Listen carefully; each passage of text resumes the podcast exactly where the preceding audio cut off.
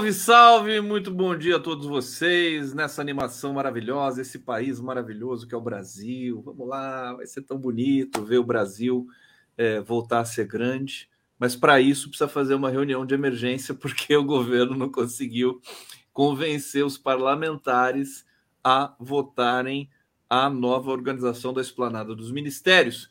Vamos, olha, deixa eu saudar. Meu querido Zerbeck já está aqui posicionado para a gente começar a nossa resenha aqui. Vocês posicionados aí no bate-papo, sejam todos muito bem-vindos. Começando mais um Giro das Onze aqui ao vivo pelo 247, pela TV 247, a 11 horas e exatamente um minuto. Zé Arbex, ontem o marco temporal foi aprovado. É, eu acho, eu, eu, quero pegar por uma, uma um viés, né? Essa aprovação do marco temporal na Câmara ainda vai para o Senado, e não sei se pode ser, pode sofrer veto e tudo mais, mas tem o STF aí que não desmarcou a, a votação que vai ser pelo, pelo marco temporal também. É, muita gente dizendo que é uma chantagem do Arthur Lira com relação ao STF. Ele votou, sabe que vai ser derrubado né, pelo STF, é, mas fez mesmo assim para poder é, usar o discurso de que o STF é autoritário, é, já com vistas às próximas eleições, etc. Faz a sua leitura para a gente, seja bem-vindo, prazer imenso. Não, imenso não, prazer médio, médio, receber você aqui. Bom, bom dia, mais uma vez obrigado a todos e a todas que estão vendo. Prazer, mais ou menos. Olha, Conde, a história é aquilo que a gente sempre fala aqui. O, esse, esse jogo de chantagem, esse braço de forças com a direita, vai durar até o fim do governo. Isso não tem. Isso é uma coisa sem trégua. Não, não tem. Não tem trégua isso aí. Não tem um ponto de inflexão. A única coisa que pode mudar isso daí é mudar a correlação de forças na sociedade, o que significa a esquerda se organizar nos seus sindicatos, a base do PT, a base dos movimentos sociais, e criar uma situação social que reverta esse quadro. Quer dizer, a esquerda tem que deixar de ser espectadora do Congresso e dos fatos e das articulações políticas e partir para defender um programa mínimo, um programa mínimo que resolva a questão da fome, a questão do desemprego, a questão da moradia, a questão da segurança social do, do, das pessoas, a questão da segurança alimentar. Tem que ter um programa mínimo da esquerda que mobilize a sociedade e que mude essa correlação de forças. Enquanto isso não acontecer, esse jogo de, de, de, de braço com a direita vai permanecer. Agora, se é o Lira que está articulando, ou se depois vai ser um outro idiota qualquer que vai articular esse, esse, esse jogo de forças, se vai ser o deputado X, o senador Y, isso aí é o de menos. Isso aí não isso aí não, não, não, não, muda a essência da questão. A essência da questão é a seguinte: esse jogo de forças, esse jogo de chantagem, só vai ser alterado quando mudar a correlação de forças. Agora, qual é o problema aí? Por que, que o Lula é obrigado a convocar uma reunião desse tipo? O problema é o seguinte: é que isso não é um quadro estático. Ele não está parado, o quadro. Significa o seguinte, que se a esquerda não tomar a dianteira e não assumir uma posição ofensiva do ponto de vista social, político, etc e tal, a direita vai fazer isso. então, é, a questão é saber quem é que vai ganhar espaço nos, nas próximas semanas, nos próximos meses. Se é a esquerda que vai ganhar espaço ou se é a direita que vai ganhar espaço. Porque o quadro não fica estático, ele não fica parado. Não é uma fotografia, é um filme. E são vários espaços também, né? E são vários espaços. Então, o problema é que se a esquerda não, não, não, ganhar espaço, a direita vai ganhar esse espaço. Ela vai se articular e está se articulando. E, aliás, está se articulando com muito mais eficácia do que a esquerda. Porque a esquerda fica dando trombada um no outro. Fica o Padilha falando que teve invasão de tem, terra. Tem uma fica... briga por espaço dentro da esquerda, né? Esse é o problema, né? É, é, é uma disputa de egos, uma disputa de palhaços que ficam se fantasiando de alguma coisa, de, de, de, de, de combativo, mas que não fazem absolutamente nada para efetivar o combate. E é, isso aí abre espaço para a direita. Então, é, é, tal coisa, né? A, a, a, natureza odeia o vazio. Você cria um vazio, Quem é que vai ocupar esse vazio? Quem é que vai ocupar A natureza isso? odeia o vazio e, e odeia é. o esvaziamento do Ministério do Meio Ambiente, que é o vazio, né? Então, é, certo, odeia. Alguém vai ocupar esse espaço. Alguém vai ocupar. Não tem espaço vazio na. Você quer dizer isso na política, né? Exatamente. Você cria um vazio de poder. O que acontece quando você cria um vazio de poder? Quando você cria um vazio de poder, surge uma força que imediatamente quer ocupar esse vazio de poder. Essa força hoje é, é, é a direita que está assumindo. Por isso que o Lula é obrigado a, a, a convocar uma união desse tipo, porque existe uma desarticulação do ponto de vista da esquerda. Isso aí é gravíssimo. Vamos, vamos. Eu quero falar sobre a cúpula extraordinária latino-americana, sul-americana. É, deixa eu só trazer o comentário do Eliel Freitas, disputa de palhaços, exatamente, jogo de egos. Gente, eu, a gente quer saber o que, que vocês pensam sobre isso, tá? É, vamos usar o bate-papo para isso hoje, dentre tantas outras coisas, né? Ocupar o espaço aqui do chat, do bate-papo, é, do nosso papo ao vivo aqui, para a gente ouvir vocês também, porque eu acho que esse o exercício de escuta, Arbex, inclusive nosso aqui, da análise que a gente faz, também precisa ser posto em prática. Quer dizer, escutar o internauta, escutar é, a massa, né? O que, que eles estão pensando, que eu acho que é uma coisa que o governo também perdeu um pouco, né? De, de, de sentir o que está rolando. Agora, para chegar nesse ponto, é, falo, vamos falar um pouco dessa histeria que se deu em torno do, da recepção do Lula é, com o Maduro, né? Colasso Maduro. A imprensa. Hoje eu, hoje eu descobri um novo, um novo nome para chamar a imprensa, daqui a pouco eu vou lembrar. Eu chamo de cativeiro, mas pode ser outras coisas também. Ela ficou alucinada, uma violência, um ódio contra o Maduro, uma venezuelofobia. José Arbex Júnior explica esse negócio para gente. Olha, o problema, o problema, o problema começa quando você diz que existe uma imprensa, né? Quer dizer, vamos, vamos, vamos lembrar um pouco o que aconteceu na Venezuela. Qual foi o grande crime do governo Chaves? O grande crime do governo Chaves não foi o discurso do bolivariano. O grande crime do governo Chaves não foi ele ser de esquerda, nem de direita, nem de coisa nenhuma. Do ponto de vista do imperialismo, o Chaves cometeu um grande crime, que não pode ser perdoado. Ele colocou a PDVSA, que é a Petrobras é, da Venezuela, é, para pegar todo o faturamento em centenas de bilhões de dólares da PDVSA e aplicar em programas sociais na Venezuela. Ou seja, ele tirou a burguesia do controle da PDVSA, a burguesia associada ao imperialismo estadunidense, que tradicionalmente era que mandava na PDVSA e era que fazia remessa dos petrodólares venezuelanos para os Estados Unidos. Ele acabou com isso daí, criou um monte de programas sociais. É, isso daí eu presenciei pessoalmente. Eu estive na Venezuela várias vezes, entrevistei o Chaves. É, eu subi lá os morros de Caracas, conversei com as pessoas que eram assistidas pelo programa de médicos cubanos. Tinham 20 mil. O que, que ele fazia? Ele dava é, petróleo para Cuba e, em troca, Cuba mandava os seus médicos para Venezuela. E era comum eu conversar com as pessoas nas favelas na Venezuela e perguntar sobre esse programa, e as pessoas me respondiam assim: é, olha, eu nunca vi um médico na minha vida. Agora eu tenho um médico dentro da minha casa. Então. É, Isso lá nos anos 90. Não, no começo do anos começo 2000. 2000. Começo 2000. É, quando teve o golpe fracassado, etc e tal, que já já eu chego lá. Então, ele, ele, ele criou esses programas mais médicos, criou um programa de alfabetização, é, que alfabetizou 100% da população. A Venezuela hoje é um país sem analfabetismo.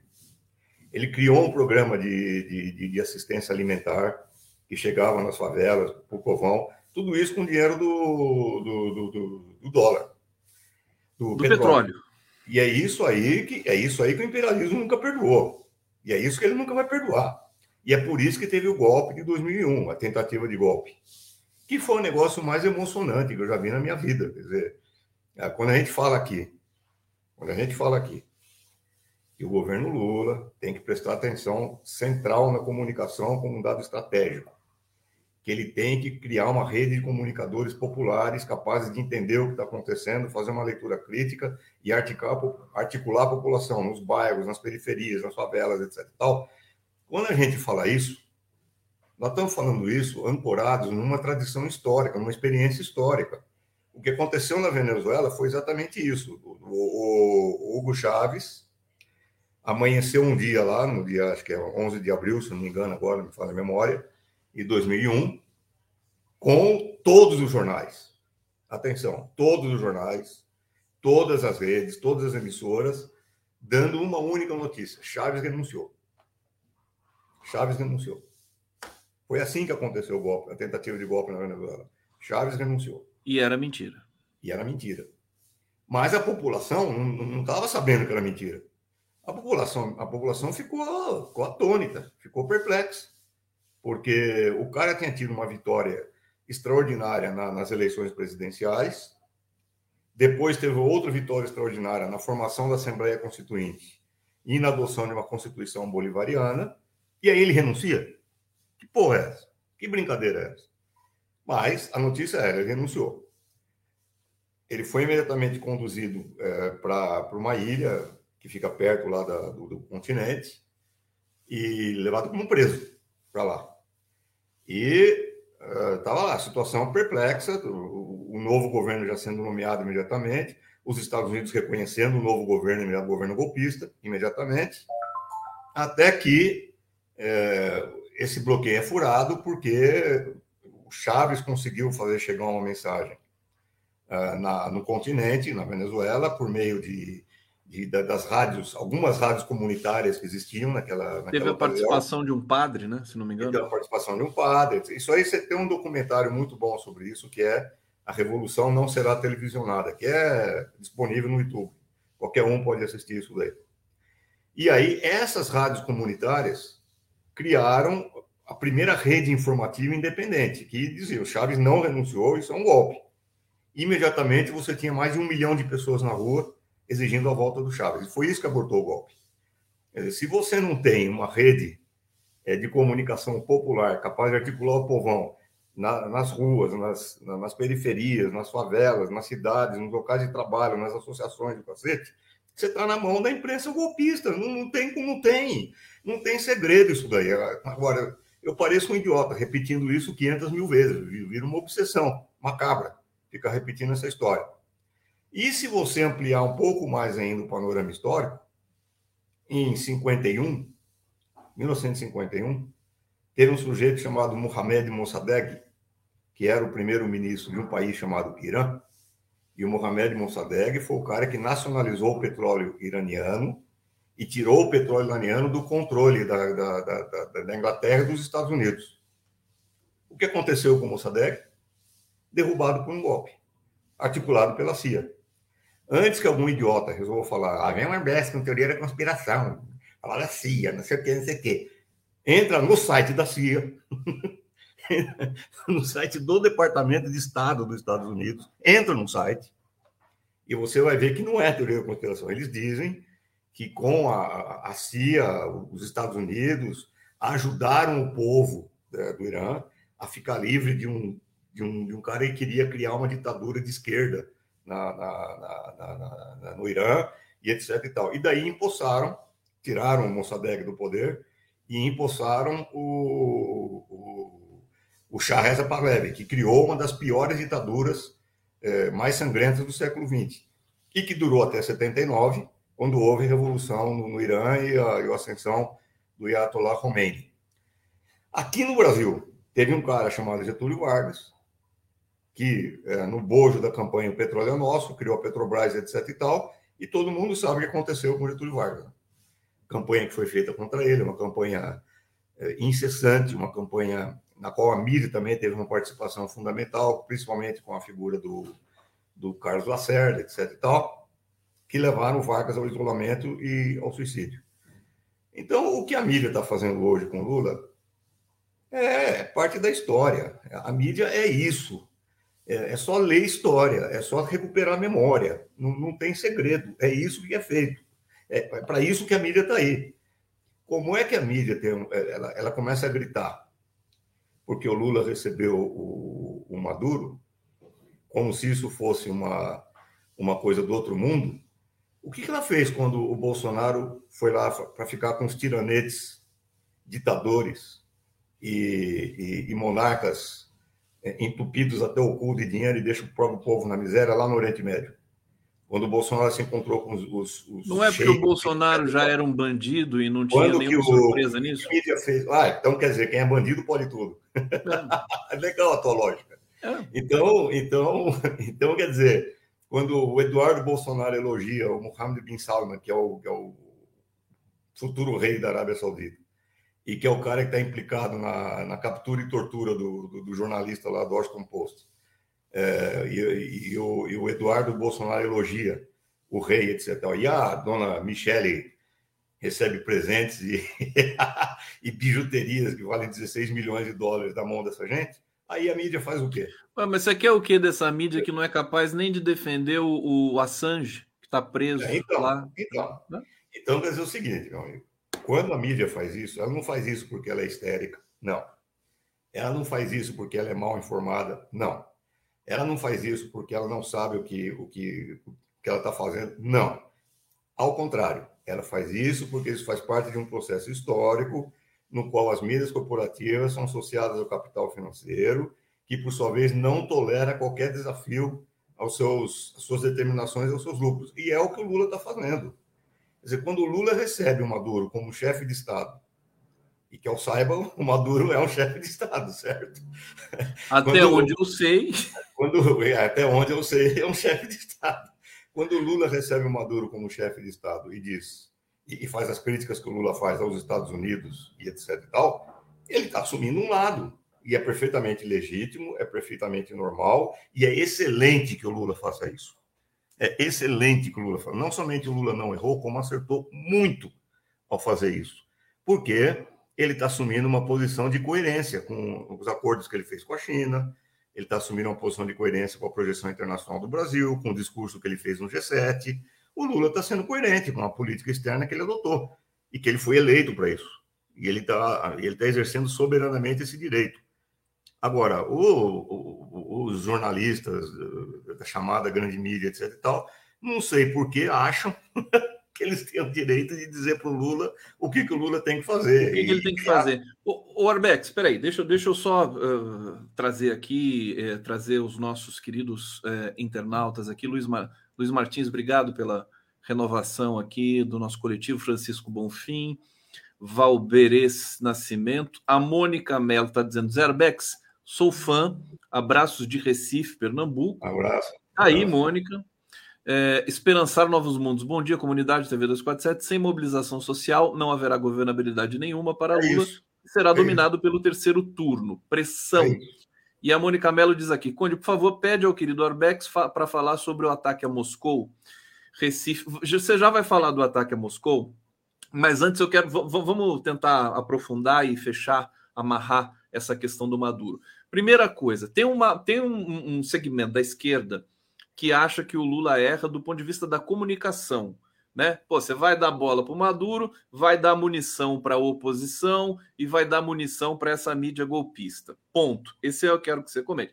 A outra coisa é assim: existe algo de real, quer dizer, no, no, no, nisso que a imprensa lardeia, ah, de direitos humanos na Venezuela, a coisa tá ruim, o povo tá passando fome, não sei o quê, não sei o quê. É, é, essa coisa da, da migração, né? Quer dizer, os, os refugiados, tem refugia, refugiados venezuelanos. Como fazer o público entender um país que produz refugiados que aquilo não é da responsabilidade do Maduro? E, se, e o que você acha do Maduro? Porque o Maduro não é o Chaves, né? O cidadão. O cidadão. Olha lá, ele vai falar, o cidadão. Deixa eu te fazer uma pergunta aqui. Existe um país, existe um país que atualmente, atualmente, 40 milhões de pessoas desse país, pelo menos, 40 milhões, pelo menos, dependem da ajuda direta do governo para comer. Porque se não tiver ajuda direta do governo para comer, não tem o que comer. Pelo menos 40 milhões. Que país é esse? É o Brasil. Não. Não? Não. Estados Unidos. Estados Unidos. Estados Unidos, é. Hoje, o selo de comida, o chamado Food Stamp, ele é distribuído para pelo menos 40 milhões de pessoas. Se não tiver o Food Stamp, não come. As filas que estão se formando hoje nos Estados Unidos, filas de pessoas desempregadas, de pessoas pobres, de pessoas famintas, diante de centros comunitários locais que servem comida por fora do food stamp, mas que dependem de organizações filantrópicas, de ONGs, etc. Tipo o Lancelotti, Padre Lancelotti, para distribuir comida. As filas, as filas em cidades tidas como prósperas e ricas, como Boston, algumas filas atingem a, a dimensão, é, o comprimento de três estádios de futebol de pessoas na fila para comer. Esses dados eu não peguei do, do, de algum jornal de esquerda, algum jornal radical e etc. E tal. Sabe quem distribuiu esses dados há duas semanas atrás? A Bloomberg. A Bloomberg, que é uma agência do, do imperialismo financeiro. A Bloomberg. Você entrar lá no, no, no, no Google, digitar lá Bloomberg, então vai pegar os informes da Bloomberg, você vai ver, esse, você vai ver a fotografia das filas de pessoas famintas que dependem de caridade alheia para sobreviver. E o que está acontecendo agora nos Estados Unidos, a tal polêmica do teto de gastos que está sendo discutido agora, etc. e tal, e que os jornais do, do mundo inteiro, e particularmente jornais brasileiros, discutem como se fosse uma relação contábil entre receita e despesa. Sabe o que está acontecendo na real? A real é que o Partido Republicano para concordar com a, a, deliberação sobre um novo teto de gastos nos Estados Unidos, está exigindo maiores restrições para quem pode se candidatar, para quem pode se candidatar a receber food stamp, o selo da comida. Uma das exigências é que você só pode se candidatar a receber o selo da comida se você tiver empregado.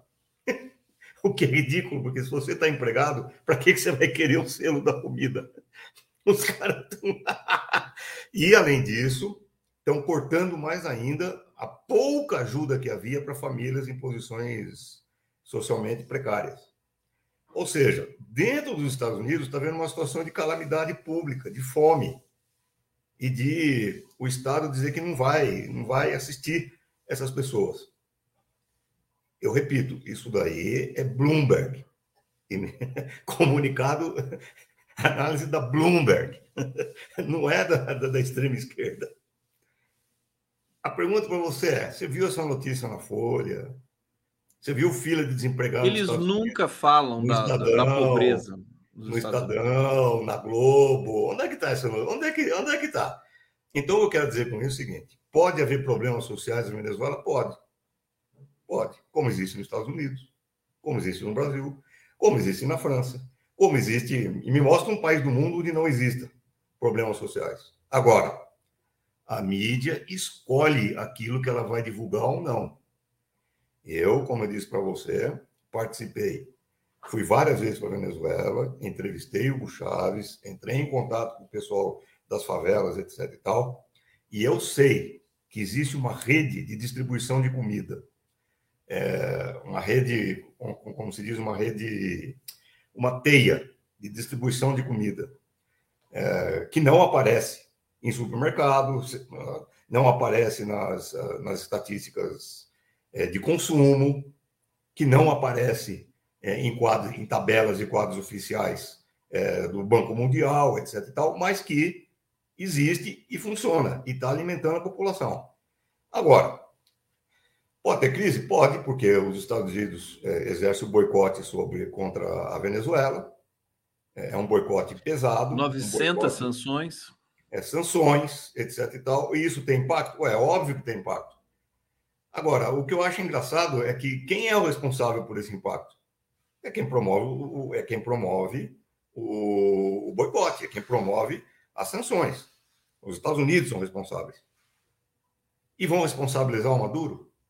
Ah, tenha paciência. Eu, eu particularmente, não, não acho o Maduro. Eu não acho ele um cara que tem a estatura de um Hugo Chávez. Não acho. Não acho que ele tem uma. Não acho que ele é um cara brilhante e tal. Não, não, não acho isso. Mas eu também não sou idiota. Então. então. A gente sabe. Então, quer dizer, você, você responsabilizar o Maduro por uma situação criada pelo boicote dos Estados Unidos, aí fica difícil, né? E aí vem Ou o seja... do Chile, o Borite do Chile e o outro lá do, do Uruguai. Isso. Vem fazer coro com, com o imperialismo. Ah, tenha paciência. É um negócio lamentável, é um negócio extremamente. O Boric, aliás, o, o Boric foi desmascarado, né? Ele não é de esquerda coisa nenhuma, né? O Boric. Você, não, mas nunca você, foi. Ele nunca, nunca foi. Né? Não, mesmo antes das eleições, a política mesmo externa antes. dele, a, a, a, visão de mundo dele era uma visão de mundo liberal, no máximo. Ele nunca uhum. foi um cara associado com a esquerda. E o uruguaio é de extrema direita. É. Então, então quer dizer o seguinte, o, cidadão. Você, eu não posso falar agora, já imediatamente, como é a situação na rua na Venezuela, porque faz tempo que eu não vou para lá. Agora, eu sei que você vai receber a Laurinha Capriglione, que é de Jornalistas Livres, que esteve lá várias vezes nos últimos tempos, que é uma excelente jornalista, e eu tenho certeza que ela vai te dar o um quadro muito melhor. Aí, a Laurinha. Laurinha vai me dar entrevista hoje, mais é. tarde. É. Então, a Laurinha é excelente, ela esteve lá várias vezes né, recentemente, e ela pode te dar um quadro muito melhor. Agora, o que eu estou querendo dizer com isso é que é, isso aí é semelhante, sabe o quê? Quando teve o G7, isso foi outra coisa que eu fiquei louco quando eu vi isso daí. Eu, eu, eu começo a rir porque o cinismo é tão grande, a, a, cara de pau é tão grande, que não tem jeito, você começa a rir. Quer dizer, o, o a CNN, a Economist, quando o G7 foi instalado em Hiroshima, todos ficaram lembrando dos horrores da bomba nuclear de Hiroshima. O que é muito justo, tem que ser lembrado mesmo os horrores da bomba nuclear. Agora, quem é que ele estava associando aos horrores da bomba nuclear? A Rússia, né? Na, quando Rússia na verdade. A Rússia e a China. E a China. Eu quero saber o seguinte: quantos países a Rússia lançou a bomba nuclear? Em quantos países a China lançou a bomba nuclear? Logo em Hiroshima. É, em Hiroshima. Em Hiroshima. E a mídia associou o horror nuclear à China e à Rússia. E não a quem tinha jogado a bomba nuclear. É... Então, agora, você associar a miséria da Venezuela ao Maduro e não a quem promoveu o, o, o, olha aqui. Olha, outra dica para quem quiser. Calma. Não precisa outra, brigar comigo. Não, outra dica para quem quiser fazer a pesquisa no Google e, e, ver. Tem um, tem um vídeo de acho que é 60 segundos de duração, um minuto e meio de duração. É, também facilmente encontrável. Eu gosto de falar dessas coisas aí. Vai visitar o site da CIA, vai visitar o site do Departamento de Estado, veja o informe da Bloomberg, veja esse vídeo para todo mundo ver que não, não, não, é, não é Claro, está tudo à disposição, é só a gente ir lá. Ir lá, ir lá e ver. Tem um vídeo é, com a Madeleine Albright, que ela era secretária de Estado do governo Clinton, é uma entrevista que ela fez em 1996 para um programa chamado 60 Minutes, que era um programa da CBS dos Estados Unidos, o maior programa jornalístico dos Estados Unidos, de, maior prestígio. E num dado momento, a jornalista pergunta para Madalena Albright, é, senhora secretária do cacete tal, é, o boicote, que o, o, cerco, o boicote que os Estados Unidos promoveram ao, ao, ao Iraque, produziu a morte de pelo menos 500 mil, 500 mil crianças e mulheres e idosos que não tiveram acesso a, acesso a medicamentos, etc. Isso é maior do que o número é, de vítimas produzidas por Hiroshima. A senhora acha que valeu a pena? Resposta da Madalena Albright. É, nós lamentamos que tenha havido essas mortes, mas sim, valeu a pena porque é, isso aí é uma política contra um Estado tirano. Ou seja, a mulher declara que valeu a pena matar 500 mil mulheres, crianças e idosos. Ela declara isso na cara dura. Eu não vi a Folha de São Paulo dizer que ela é terrorista. Eu não vi o Estadão dizer que ela é terrorista. Eu, eu, eu, eu lembrei é o, o, outro Hã? nome, o outro nome que eu, que eu arrumei para chamar esse jornalismo, né? Folha Globo Estadão, jornalismo populista, né? É populista, né? O Nassif hoje fez uma reflexão nesse sentido. Eles ficam jogando para a plateia, atiçando ódio. Aliás, aliás, é, o ódio que eles fomentaram com relação ao Nicolás Maduro poderia ter redundado numa tragédia, poderia ter poderia. sofrido um atentado aqui no Brasil, com esses malucos soltos em Brasília, né? Quer dizer, poderia. a imprensa colaborando diretamente para a violência nesse país. A Esse imprensa é, é, terrorista. A imprensa é terrorista, a grande imprensa. Eu falo com os alunos na, na, na PUC que fazem jornalismo, eu falo, não existe mais jornalismo. O jornalismo que existe hoje não está na grande imprensa. Não está na Globo, não está na Folha, não está no Estadão, não está aí. O jornalismo está em programas como esse que nós fazemos aqui, está tá na Jornalistas Livres, da Laurinha Capriglione, está, enfim, está tá, tá, tá, no Joio e Trigo, está em, em várias iniciativas é, independentes, pública, agência pública, tem várias agências independentes que tentam fazer uma informação minimamente decente. Agora, voltando ao ponto original da conversa toda, o governo Lula está com a faca e o queijo na mão para criar uma contraofensiva na mídia. E não faz isso, não está fazendo não isso. Não faz. Está então, quieto. Então, deixa eu só. Então, então, então é o seguinte, cidadão, é o que eu sempre falo para você. Não adianta ficar chorando, pitando. Ai, o Congresso é chantagista. Ai, o Congresso é foda. Ai, o Congresso é não sei o quê. Ai, a mídia é isso, a mídia é aquilo. Tá, nós sabemos disso, cacete. Nós sabemos disso. Isso aí já está dado o tempo todo. Agora, o que, que nós fazemos com isso? É isso que me deixa louco. Quer dizer, fica um muro das lamentações e não há uma iniciativa concreta de, de organizar as pessoas em relação a isso daí. Nós estamos esperando. Mas você acha que você acha que isso é só é, é responsabilidade do governo? Que o governo tem a faca e o queijo na mão, mas a sociedade civil também pode se manifestar. Antes de você responder, Deixa eu só trazer aqui comentários. Olha quem está nos assistindo aqui. Mandar um abraço para o James Onig, ah. grande professor de Relações Internacionais da FACAMP. Tem, sempre está aqui conosco também. Ele está dizendo: escutar o Arbex é sempre oxigênio para as ideias. Obrigado. Precisamos rebater essa tentativa da mídia podre de desfocar as coisas. A diplomacia do governo é coerente. É, obrigado, James. É, Leonardo Costa, já já os estadunidenses a começarão a emigrar para o México. Pois é. Emerson Ferreira, se o Lula não escolher as batalhas, vai cair. Tomei um café num boteco e papo. O, o, papo hoje era: Lula fica arrumando problema aí fora, defendendo ditadores, né? Esse é o problema, né? É, faça um corte da fala do Arbex sobre a Venezuela Briga, a, a Lena Pares, Lena Pares, farei cortes, falei, vou cortar o Arbex todo aqui. é, Hussein Brasil, bom dia Arbex, que tal o repórter nos Estados Unidos 247 fazer matéria mostrando a fome e sem o teto nos Estados Unidos?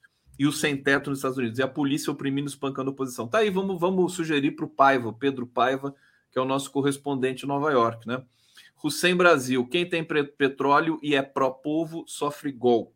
Exatamente. É, é, Hussein, Arbex eram 500 mil, apenas crianças, assassinos. É, a história que o Arbex contou aqui da Madeleine Albright. É, Marcos Facão, jornalismo datenista, tipo programa do Datena. Girlene Maria Nibal, Arbex, quem pode levar essas informações para o Lula? Muito duro ver essa letargia do governo, o que mata é a fogueira das verdades. O que a gente está vendo, real, aqui, eu falo isso quase todo dia, o Lula está mal assessorado, só pode, né? Porque, porque no, no, no ponto de vista internacional, a gente está batendo palma para tudo que ele está fazendo. Agora, domesticamente, tem alguma coisa errada, Arbex? Ou estou enganado? Olha, eu não. eu não. Eu não. Eu não conheço a entourage do Lula, não, não, não, participo das intimidades do, do, do, Palácio do Planalto, etc. E tal. Não sei quem está cercando o Lula, quem não está cercando o Lula. Agora, você na última, na, na, na, tua última interpelação que você fez na minha aí, você, você falou as coisas não são responsabilidade só do governo, então são também responsabilidade da sociedade civil. Eu acho, eu, eu, eu, eu cito pelo menos um grande dirigente de movimento social no Brasil que está assumindo a responsabilidade dele, que se chama João Pedro Stedley, que inclusive deu várias entrevistas recentemente, dizendo que o governo Lula está medroso, que o governo Lula está se acovardando diante da mídia, que o governo Lula não está assumindo as posições que tem que assumir. Eu acho que o MST está assumindo uma posição firme, dura e necessária para aquilo que está acontecendo. Eu acho que outras lideranças dos movimentos sociais deviam ir por esse caminho. Talvez convocar uma grande assembleia de movimentos populares e, e, e sociais e tomar uma posição única, criar um programa único de estratégia, no sentido de assegurar ah, o combate à fome, a segurança alimentar para 100 milhões de brasileiros, uma, um programa de combate ao desemprego, um programa de combate ao desabastecimento, um programa de combate à repressão policial e ao racismo, etc. E tal, uma plataforma única, com, com todos os movimentos sociais que lutam por, contra o racismo, a discriminação, o preconceito de gênero e etc. e tal, e levar isso abertamente para o governo Lula e, e, exigir uma posição do governo Lula em relação a isso. Quer dizer, fora essa perspectiva, eu não, eu não, eu não confio em ninguém, na verdade, do ponto de vista. Não é que eu não confio em ninguém, eu não acho que nenhuma articulação muito menos em você. eu, não, eu não acho que nenhuma, eu não acho que a solução está em alguma articulação palaciana. É isso que eu estou querendo dizer. Eu não acho que uma, o problema é você bochichar no ouvido de alguém dentro do Palácio do Planalto e isso daí provocar uma reação. Eu não acho por aí. Eu acho que tem que haver uma mobilização social, clara, transparente, envolvendo a base, envolvendo o povo, etc. Sem isso, a coisa não vai se romper. Sem isso, nós vamos estar refém é, de articulações no, no, Palácio do Planalto. Não dá, não dá para prosseguir desse jeito. Eu tô, eu tô realmente preocupado, porque é, com a projeção que o governo Lula está assumindo no plano internacional e com a coerência que, ele, que a política externa dele tem, e que eu aplaudo de pé, ou ele tem uma sustentação dentro do país capaz de, de, de bancar isso daí e de e assegurar apoio contra o imperialismo, ou esse negócio foi ladeira abaixo, meu filho. Não, tem conversa. Precisa, precisa do povo aqui no Brasil, né? É isso, né? O povo tem que ser protagonista, o povo organizado na rua tem que ser o protagonista dessa história. Agora, Agora Alex, para mobilizar o povo. Ser... Oi, fala. Para mobilizar esse povo, também está faltando aquela. O Lula é craque da comunicação, ele mobiliza. Ele mobiliza mesmo, ganha eleição. Agora, é, tá faltando alguma coisa, né? Tá faltando essa. Pois é, o, Cone, mas aí que está o problema não se trata de uma discussão técnica de comunicação. Do que, que se trata? o problema é esse programa que eu estou falando. O povo tem que enxergar a existência de um programa mínimo, uma plataforma de reivindicações e de propostas para o governo que resolva o problema da fome, que resolva o problema do desemprego, que resolva o problema da insegurança alimentar, que resolva o problema da moradia, que resolva o problema da terra e etc. Se o povo não tiver um corpo mínimo de propostas nesse sentido, para que ele vai se mobilizar? Pra José quê? Arbex Júnior. Rinalda Tenório está dizendo aqui: o que falar quando um jornalista como Boris Casoy normaliza os mimos enviados pelo governo da Arábia Saudita para Michek, pois, segundo ele, é uma perseguição injusta só por causa de claro. É, Hussein Brasil: Biden destruiu a Líbia, Lula eh, o visitou e o PIG se calou. PIG é o, é o partido da imprensa golpista. Robson Bob Sobreira: a esquerda vai virar o jogo eh, se, eh, se imitar Steve Bannon. É, Hussein Brasil, Xandão, militares e políticos serão punidos.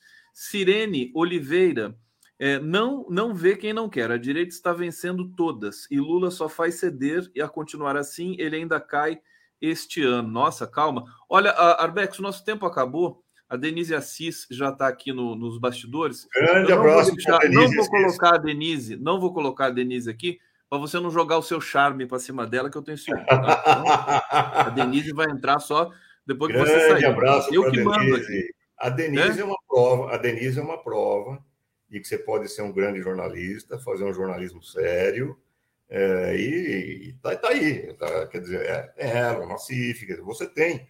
É, Agora eu vou ter que colocar a Denise. Está jogando charme lá, Denise. Eu fico encantada de começar o programa com essa, com essa fala sua, José Arbex. Sou grande admiradora também da sua contundência, Obrigado. da sua coragem. Já eu tenho medo de falar de você, porque eu tenho medo de falar alguma bobagem sobre o que está acontecendo no governo. Aí vem você e fala: não é nada disso, é outra coisa. Imagina! Cuidado, não, você acerta sempre e eu não falaria assim. Mas você acerta muito. Até quando deixa cobrinhas e estrelinhas aí no ar. Ô, Arbex, deixa eu só. Eu, eu pedir desculpa aqui. O internauta pediu para o Arbex falar do ataque a Moscou. E, e, Arbex, assim, rapidinho, e eu queria que você. Eu sempre recebo a Denise Assis com música. Eu canto para Denise, não sei se você sabe disso. Ai, e ai, assim, ai, canta a música, canta a música que você fez para Romilda, para Denise ouvir também no final. A Romilda, a Romilda é a moça que me ajuda aqui na casa aqui. Sim. Então, ela está me olhando feio agora aqui. Então eu canto assim para ela: Romilda, Maria Romilda, você se lascou. Romilda, o Portuga te viu. Não. O Portuga te viu, te abandonou. Chama a Romilda para a luta. Ela é. vai para o céu, a Romilda, né? Viva Romilda. Coitado, Romilda. tem que aguentar esse Garbex aí. E sobre o ataque a Moscou, Arbex, 30 segundos. São, é, é, parte de uma provocação mais do que mais do que já prevista, esperada, como são os ataques a drones que de vez em quando surgem é, no Oriente Médio, em Damasco, contra o Irã. É, isso é parte da, da, da, da provocação articulada pela CIA, e etc. E tal. Mas é, é o esperado. Patrocinados, né, Arbex? É, patrocinados, patrocinados. Então, imagina se Nova York ou Washington sofresse um ataque de drone. Ah, aí, aí a mídia caía. Aí, aí é New York Times, aí eu acho que é. Folha de São Paulo. Aí Nova York ataque terrorista, é, algum islâmico, e até foto de algum islâmico, de algum árabe, etc. Tal, porque são islamofóbicos, além de tudo. Ai, ai, a gente vai chegar lá. Meu querido Zerbex, obrigado, viu? Tchau, tchau, tchau. É, como é que você fala? Ô, Glória! Ô, Glória! Ô, Glória! Dá um beijo nos alunos lá. Inter. Um beijo para a Romilda. tá bom, eu dou. Tchau. Tchau. Grande arquivo Barbex, é muito gente boa, né, muito Denise? Denise, boa. que saudade de você. Pois é, a gente fica uma, fica uma semana, semana longe, eu já fico falar. com saudade e vamos começar é, eu, eu quero ouvir de você essa situação aí do, das derrotas do governo na, na Câmara, uma situação que me parece que não é simples de resolver. Lula chamou a reunião de emergência. É, vou checar daqui a pouco quem está nessa reunião, além do, além do Rui Costa, Padilha, Zé Guimarães, e, e, e deve ter mais gente lá. Mas eu queria um balanço teu nessa situação, esse desafio do governo para a gente começar. Denise Assis, bem-vinda. Olha, dando continuidade à fala do Arbex, o que falta é articulação e formação política. Porque se nós tivéssemos feito um trabalho de formação política, de um esforço muito maior do que a gente fez, embora a gente estivesse muito abatido, muito combalidos e não tínhamos mais força. A nossa força foi toda direcionada para ganhar, é, para derrotar o fascismo e ganhar o governo. Mas nós precisávamos ter criado uma consciência política para que as pessoas entendessem que Congresso é a continuidade de um governo consistente e bem-sucedido e o que se fez foi um divórcio entre Congresso e o Executivo, a presidência.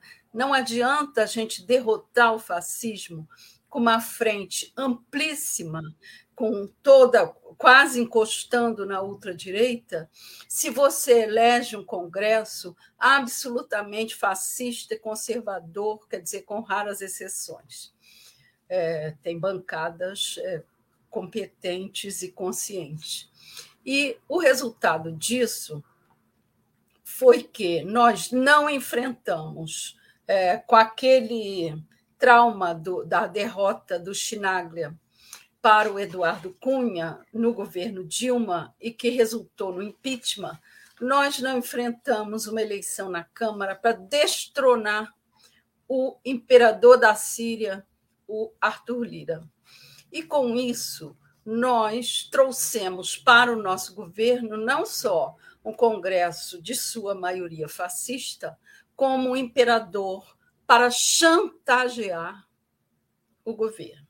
Quando eu me emocionei na semana passada e denunciei que isso é um moto contínuo, que cada atitude dessa é uma nova tentativa de golpe, nas suas proporções maiores, menores.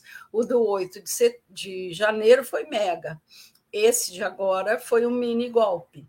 Mas são uma continuidade de tentativas de golpe. Chamem do que quiser, digam que tem jeito, digam que administrativamente vai ter jeito, que vai ter medida isso, projeto daquilo, que a Constituição e que os, o, o processo político vai absorver tudo isso, eu digo o que é fundamental e necessário é que, ok, façam reunião de emergência para agora consertar, mas que não se perca a perspectiva de que é golpe, é tentativa de golpe. Não diria, como a nossa internauta, que nós perderemos esse governo até o final do ano, não é isso, não é assim. Nós temos luta, nós temos povo, nós temos política, nós temos um Supremo atento agora, né? Porém, nós temos sim que ter consciência de que o perigo está à espreita em cima do muro, nos olhando com cara feia o tempo todo. E não me chamem de exagerada. Exagerado é o poder que tem o seu Arthur Lira de garrotear esse governo. Querem transformar o Lula, sabe no quê? No Papai Noel aquele bom velhinho que chega com um saco de bondades e, e dá um Bolsa Família e dá Minha Casa Minha Vida. Agora, na estrutura fundamental da governança, ele está sendo garroteado, estão tirando seu tapete. Aí, nós, ao invés de canalizarmos a nossa energia para governar, para novas conquistas, para novos projetos e novos planos, nós perdemos a nossa energia para fazer medidas administrativas e consertos e conversações. Olha, amiguinha Marina, vem cá, dá a mão para sua amiguinha da gestão, fiquem boazinhas, que vocês podem arrumar essa bagunça aqui. Olha sua. É, ministra dos povos originários, faça aqui uma rodinha, uma ciranda com a Marina e com o Ministério da Gestão, que vocês conseguem arrumar esse armário que derrubaram tudo. Então, a nossa energia está sendo despendida para isso. Aí ficam aquelas pessoas, né, os comentaristas chiques, né, blazer, é, calmos, dizendo: não, Imagina que exagero, estão pirando aí por aí. Nós vamos arrumar isso na gestão, são todos amigos. É assim, né? Calma, né? Acabou de começar, é, né? Acabou de começar, ok. Tudo isso eu concordo, assino embaixo. Agora, não percam a perspectiva de que isto é perigoso e, independente de sermos amiguinhos é, e formarmos uma, uma, um governo que se propõe unido e amigo, nós estamos despendendo energia para arrumar a casa quando a gente podia avançar. Então, eu tenho calma, eu tenho confiança, agora estamos perdendo tempo. Pois é, perder, que é uma coisa que a gente não pode, né? É que, precioso. O Lula disse, não, é, a palavra-chave é urgência, que é diferente Exatamente. do que foi em 2003. Ele está desesperado e com muita razão, porque nós temos lá fora uma guerra comendo solta e deteriorando as relações entre países e as economias da Europa. Essa União Europeia daqui a pouco está pobre, já está bastante é, depauperada com essa guerra, né? já está muito na mão da OTAN, que bote suas bases mundo afora. Agora, nós não podemos deixar que isso vire um mundo de pernas para o ar e a gente fique aqui, os pobrezinhos, em desenvolvimento sempre. Nós estamos sempre em desenvolvimento, nós somos sempre o país do futuro, o futuro é agora. Ou a gente corre para unir, fazer um blocão, como o Lula propôs, com muita propriedade, com Venezuela assim, ou a gente vai ficar mais pobre do que os miseráveis lá que estão ficando de chinelo. Pois é, acho que tem um, um, álbum do, do Paulinho da Viola que chama Meu Tempo é Hoje, né? Meu Tempo é Hoje. Meu assim, é meu amanhã é agora. Dá um bom lema, um bom slogan para o governo aqui da nossa poeta Denise Assis. Olha que, olha que comentário poético para você, Denise. Priscila Presoto. Denise é um oásis. Pronto, Ai, resumiu a Denise Assis. Hussein Brasil, Lula quer esgotar a conversa, depois vem porrete. É, Vânia Maia está aqui colaborando, obrigado. Andréa Bueno, impressionante a turma de incompetentes escolhidos por Lula. Difícil melhorar com os dirigentes do PT nacionais e locais em brigas de ego. Está aqui a, né, a reclamação. Tá Olha, tá me permita discordar. Diga. As pessoas são muito competentes. Briga de ego, sim existem, e existem em todos os governos, de todas as cores e matizes. Agora, a questão, a incompetência não está no Lula e nem no seu governo, na sua equipe. A voracidade com que o Arthur Lira está avançando para cima do governo, com seus é, deputados amestrados, isso é que faz com que a gente fique imobilizado, está difícil. Tá difícil não pelo Lula. É, e eu acho que também tem aquela coisa, né? Não adianta a gente ficar jogando a responsabilidade para pro, os ministros, enfim, para articulação e tudo mais. É, tem que ver toda a conjuntura, todo o processo, né? Olha, eu, eu chefiei uma equipe de nove pessoas e tinha um que vinha todas as manhãs para minha mesa e dizia: Olha, Fulano, aquele erro de ontem foi Fulano. Aí eu dizia para ele assim: escuta, é, o que, que você quer? Que eu bote na forca, na guilhotina, ou que a gente arrume o que está errado e vamos seguir em frente?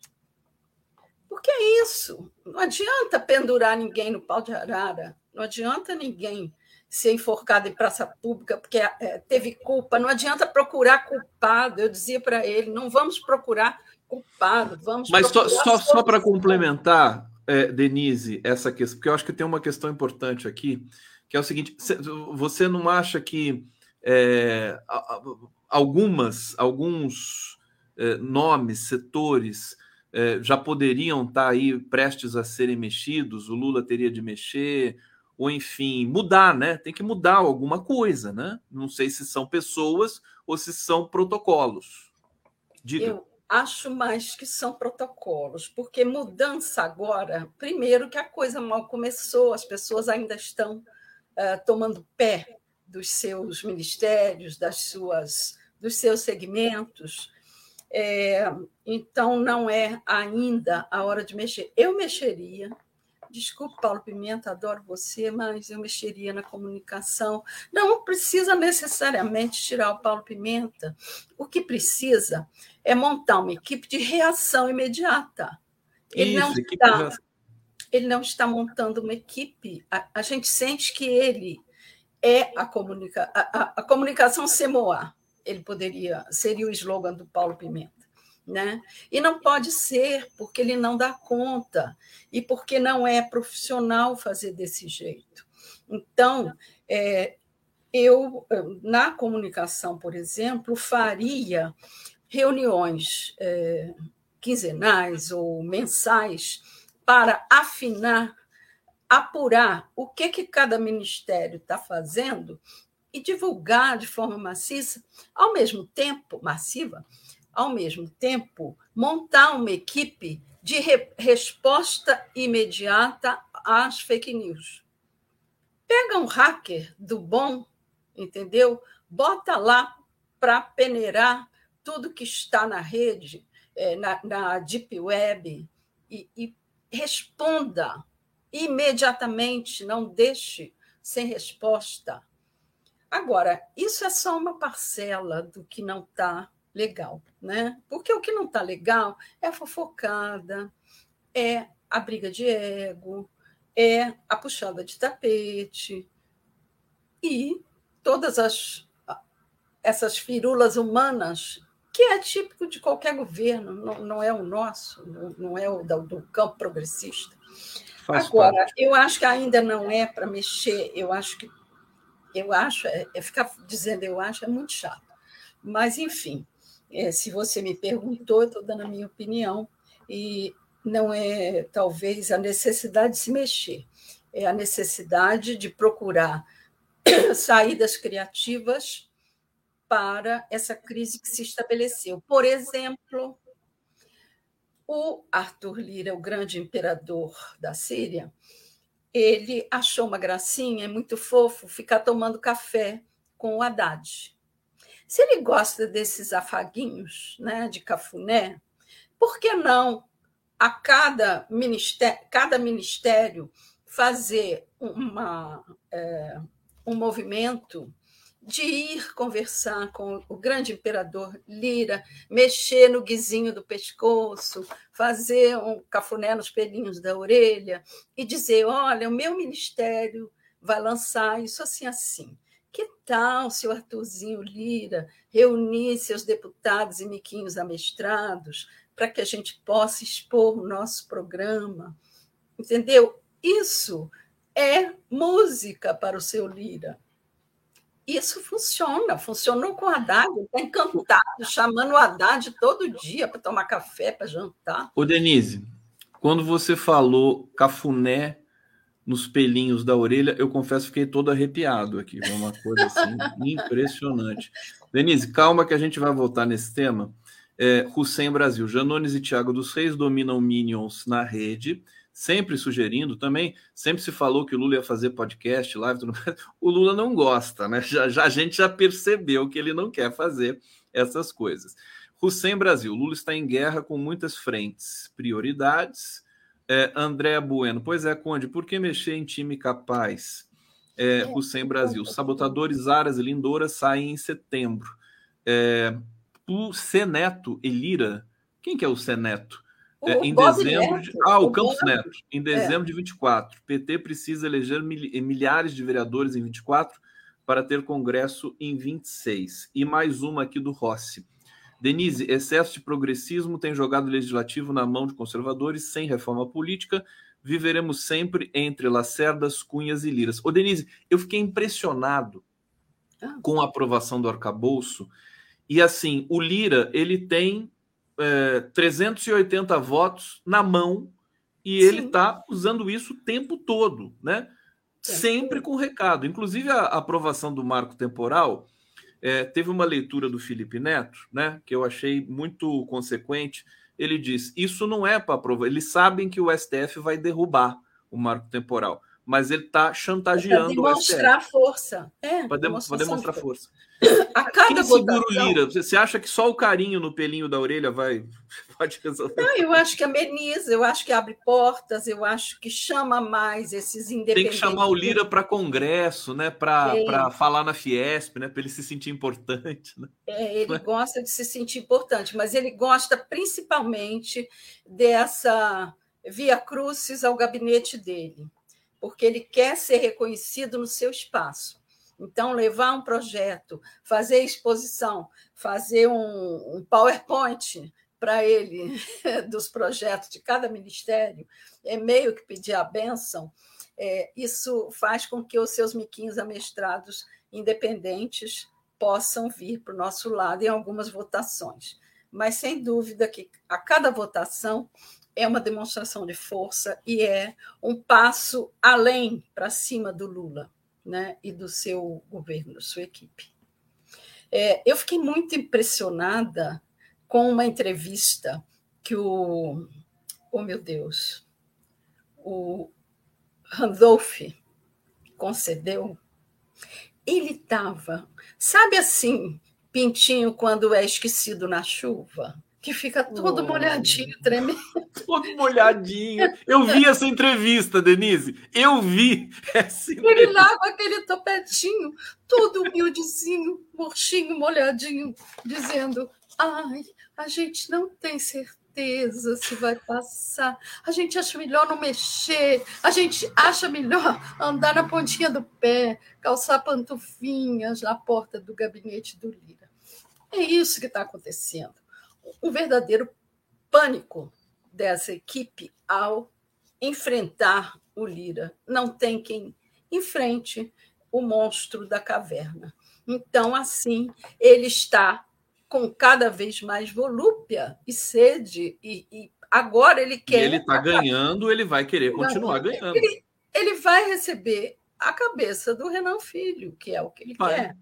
Né? Porque ele já mandou recado, ele desmentiu, mas quem não desmente? Qualquer criança, na primeira uh, grito da mãe, fala: Não, fui eu. Foi né? ele. É.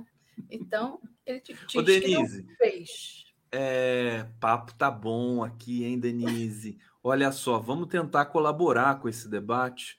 É, por, você sabe que os olhos se voltaram para o Haddad, não sei se você percebeu isso, porque é, se, se creditou ao Haddad a vitória no arcabouço também. A gente sabe que não é muito bem assim, mas o Haddad, os parlamentares estavam é, elogiando muito o Haddad, inclusive os parlamentares da oposição que votaram pelo arcabouço. Será que o Haddad não é uma peça estratégica para o Lula trabalhar? O Haddad é uma peça estratégica, porém, o Haddad tem muito o que fazer e, principalmente, vigiar o próprio quintal porque do contrário, a dona Tebet toma conta do galinheiro, entendeu?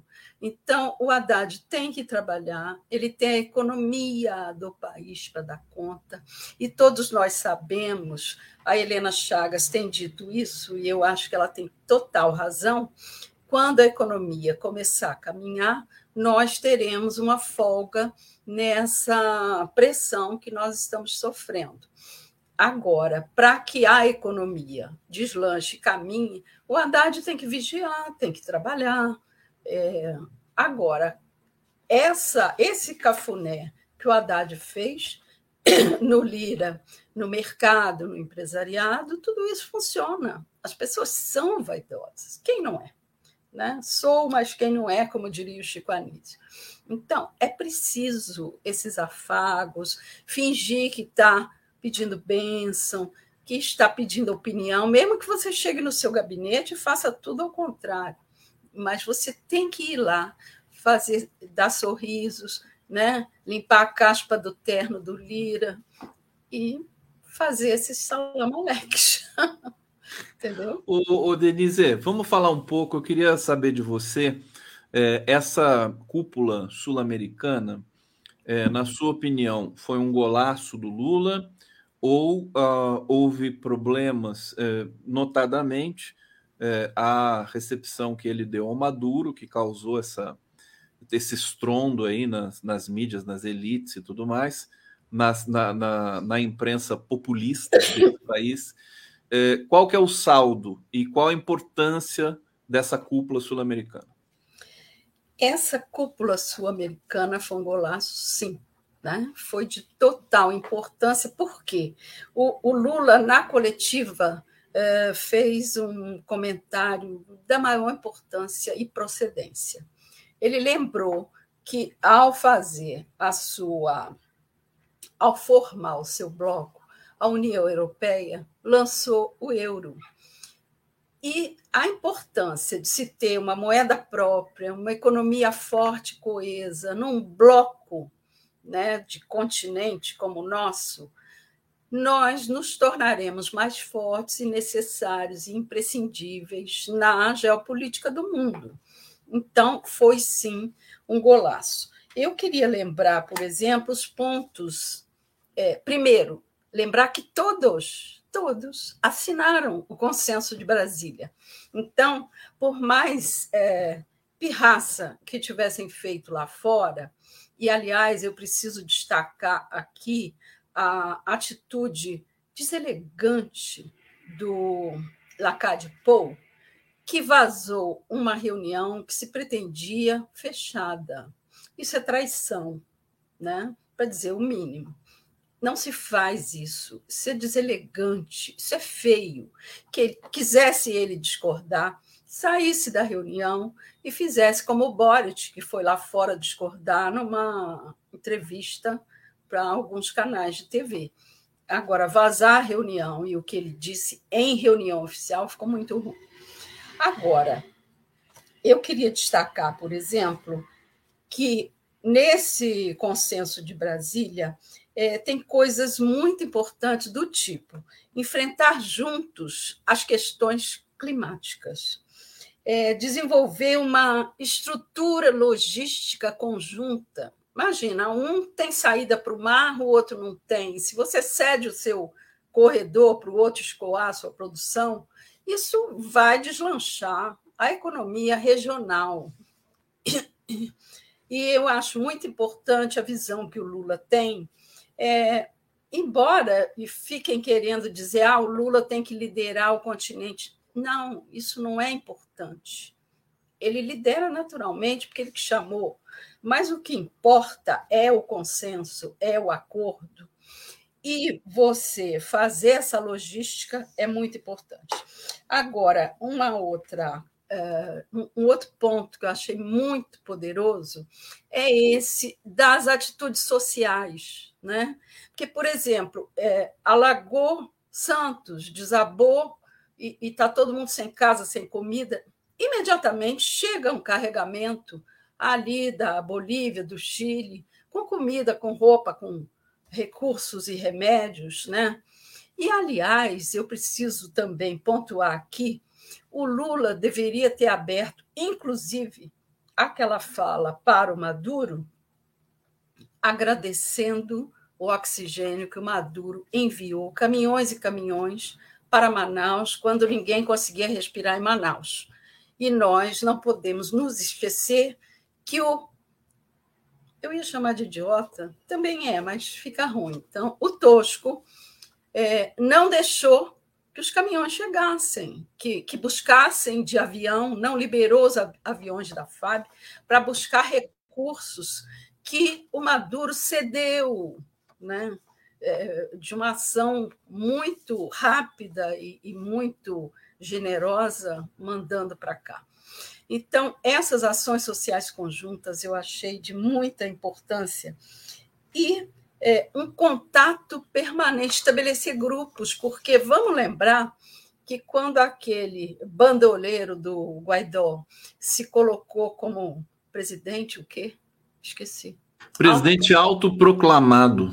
Proclamado, quando ele se colocou como presidente autoproclamado, o Tosco mandou, para minha vergonha, minha bochecha ardia, aquele caminhãozinho que mais parecia aquele é, burro sem rabo que transporta papel de rua, né? que os catadores usam para recolher papéis. Então, mandou aquele burro sem rabo para a fronteira da Venezuela, é, que ele chamou de donativo, cheio de remédio vencido, né? porque nem generosidade para dar coisa boa ele tem.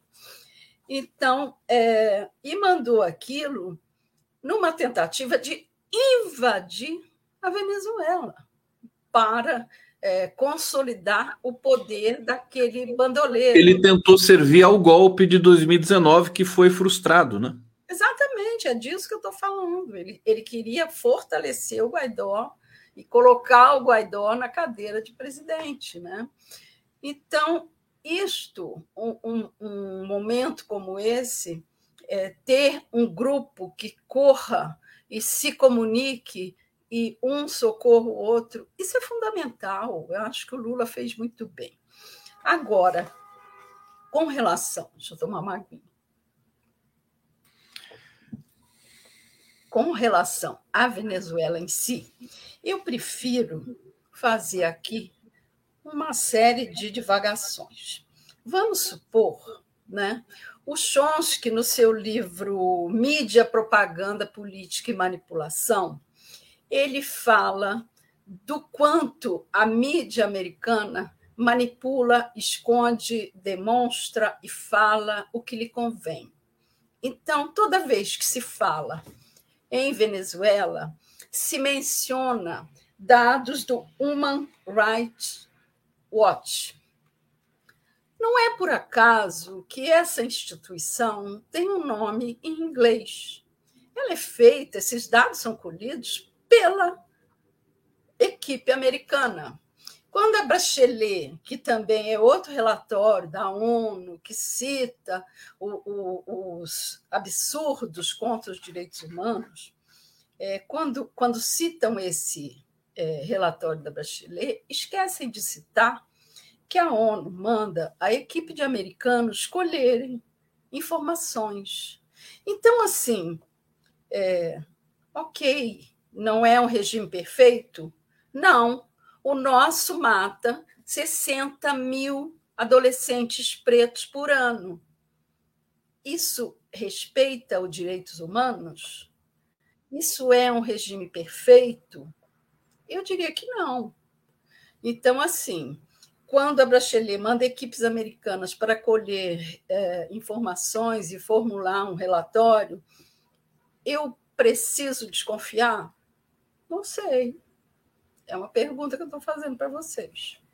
Então, assim, um país que saiu de um faturamento por venda de petróleo na casa de 56 bilhões e cai para um faturamento anual de 700 milhões, dá conta do seu povo de que maneira? Como é que segura essa população dentro de um país acostumado a uma vida é, de, de, de, regularidade econômica, né, de tranquilidade? É, como é que você sustenta um país com 700 milhões? Vamos lembrar que 700 milhões equivale a uma dessas medidas que estão sendo pagas para um deputado birrento de Alagoas, por exemplo. Tem deputado de Alagoas recebendo 2 bi para fazer uma estradinha asfaltada até a sua fazenda. E isso, 700 milhões, é muito menos que isso para sustentar um país né, que sofre 900 sanções americanas que querem proibir, inclusive, de navios trafegarem na sua costa, que invadem para matar. Vamos lembrar que o Maduro sofreu um atentado de drone, né, enquanto assistia um desfile. Ele está igual ao Fidel Castro, sofrendo um atentado a cada mês, é, e tentativa de invasão de mercenário. Né? Então, para onde corre essa população empobrecida? Ela corre para os países vizinhos que estão em melhores condições, principalmente aquela população classe média é, desinformada, sem consciência política, que não alcança o que está acontecendo e sai, vai para o Chile chorar na frente da sala do Boric, que fica apavorado com os horrores da Venezuela. Então, assim, o que eu estou traçando é um quadro real, em cima de dados. Eu não estou inventando, eu, eu, leio isso, eu vejo isso. Isso nos chega né, através de entidades sérias, que não só o Human Rights, não sei das quantas, e tudo com nome americano, que só por isso já deveria é, merecer a nossa dúvida. Porque se, um, se vem de um país com 900 sanções, contra o que está sendo avaliado, provavelmente vai querer agradar aquele governo, fazendo um relatório carregando nas tintas daquele país objeto do estudo. E a gente viu o nosso jornalismo, que segundo Arbex não existe, né? Esse jornalismo populista, né? É, corporativo, é, incitar o ódio ao Nicolás Maduro. Eu, eu, eu não acreditei, confesso para você, Denise, que nessas últimas 48 horas, enfim, na cobertura, é, e a coisa foi, foi piorando, né? Quando o Lula recebeu o Maduro, eles começaram a atacar, mas depois deve ter vindo a ordem editorial, falou assim: Sim, Paulo carrega Maduro nas tintas. Arrebenta. Até o, o Marcelo Lins mudou a inflexão ali na Globo News o Exatamente. Otávio Guedes também mudou. Quer dizer, e, eles foi passaram... insuportável ouvir. Não é porque estão atacando Maduro, ou que eu gosto do Maduro, ou que eu não gosto do Maduro. É insuportável ouvir porque é eivado de é, falta de dados e informação, como eu estou trazendo aqui, que o Brasil, por exemplo, negociava com a Venezuela já com salto positivo para nós, 6 bilhões por ano. Com a proibição e a, a, a briga lá do, do peçonhento, essa, esse movimento comercial caiu para 2 bi. Então, foram 4 bi que a gente perdeu de não negociar com a Venezuela, que tem petróleo. O nosso pré-sal, segundo estudos, vai perder o, o empuxo, a capacidade de produzir no nível que está produzindo em 2029. Então, se a gente não garante um petróleo ali na Venezuela, nós podemos ter problema. Ou nós teremos aí sim que negociar com aquele príncipe que pica jornalista em rodelinhas. Quem sabe eles acham mais simpático ser cortado em rodelinhas pelo Salman, não sei das quantas, na Arábia Saudita.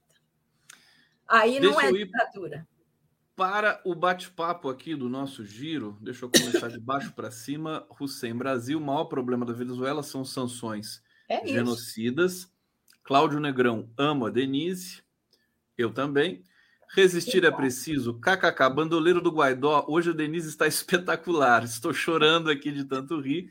Bandoleiro do Guaidó ficou bonitinho realmente, hein, Denise? É. O Hussein Brasil está dizendo: Nicoleles, criaram um dia de luto da Covid. Sugiro que seja o dia da crise em Manaus e que o ato seja lá, convidar Maduro e visitar hospital e cemitério. É, Maria de Lourdes Ogliari, o que houve? Não votaram MP do governo? Não, não votaram. Não votaram. E, e, é isso que o Lula está falando agora com o Lira, né? A última notícia aqui é que o Lula se encontrou com o Lira ou falou por telefone, não sei. Deixa eu pegar aqui a notícia para vocês. Né? Lula fala com Lira, deve ter falado pelo telefone é, e, e para tentar resolver, porque se não for hoje, Denise, é, o que, que vai acontecer? Vai voltar a estrutura da esplanada do Bolsonaro. Sem Brasil, Denise Certeira, dedo na ferida dos traíras das Alagoas, acho que é isso. É. É, e aqui a Soraya Borges está dizendo: Eduardo Moreira falou é, de bola dentro, lançar desenrola. Sim. O Sem Brasil, Denise, o STF precisa ter coragem e caçar Lira. É, Rossi diria que Paulo Pimenta não demonstra trânsito no Congresso Nacional. É, Márcia Castilho, os grupos de zap do Lula já fazem essa função, função de, de comunicação. Denise, para terminar, é, é, a gente tem essa perspectiva macabra, sombria, de não ter aprovado essa MP. É, eu conversei com o Fernando Brito aqui na segunda-feira, toda segunda, não, terça, toda terça ele está aqui, é, o Fernando Brito tem, uma, tem um enquadre muito interessante, ele é ótimo, ele é né? Ótimo, Você gosta dele bem. também. Ele disse assim: olha, tudo é governo, né? Se tudo o é IBAMA é... for para a justiça, se não sei o que for para outro departamento. É aquilo que eu estava falando no início. É isso. Quer dizer, não é para gente. O Lula fala, né? Não é para entrar em desespero, é política. E, e eu quero te ouvir sobre isso. Eu, eu falei sobre isso no início. Tudo pode, pode tudo pode ser arranjado administrativamente, né? Cola ah, o meio ambiente lá na gestão, cola o, os povos originários no Ministério da Justiça e faz um trampo. Tudo é possível porque nós somos todos um governo só. É possível? É. Mas o que eu chamo atenção, novamente, de novo, de novo, de novo, é não se pode viver aos soluços, aos trancos e barrancos, aos solavancos todos os dias. Nós temos que ter paz para viver esse governo e para o governo governar. Isto é grave. Não adianta dizer que não é, não vão me convencer. É grave. Nós estamos sendo golpeados e garroteados a cada projeto, a cada medida provisória, a cada votação, a cada encrenca dessa, nós somos colocados contra a parede, enforcados para dizer ou vota sim, ou eu quero isso, ou eu quero a cabeça do filho do Renan. É chantagem o tempo todo. Não há padilha que dê jeito para negociar isso dentro do Congresso, não há negociação possível, porque a única negociação que eles entendem é dinheiro, não é mais ministério, não é mais Codevasf, não é mais cargo na Funasa, onde roubaram a vida inteira, não é mais isso. O Bolsonaro, infelizmente tive que falar esse nome aqui, ele fez o pior mal para esse país e eu quero encerrar com isso. Ele trouxe o mal para o pau proscênio. Ele naturalizou o mal, a, a disfarçatez, o, a violência pura e simples em praça pública. Ele tirou a, a, a máscara desses políticos. Quando esse general Ramos criou esse orçamento secreto, ele trouxe a desfaçatez oficializada para dentro do Congresso. Eu quero o meu dinheiro. E é isso que está vigorando, porque o ano que vem nós teremos um embate político municipal e eles querem essa grana para fazer os seus prefeitinhos.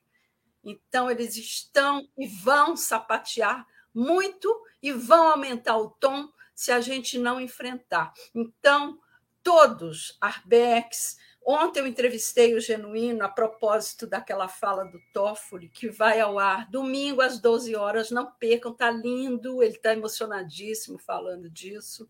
Eu estarei domingo, 12 horas, aqui falando com o Genuíno, e tanto o Arbex quanto o Genuíno apontaram a saída está numa pressão popular se não pressionar pela cabeça do Lira, se não pressionar pelo bom funcionamento do governo, se não denunciar que nós estamos sendo sufocados nas ruas, nós não vamos a lugar nenhum.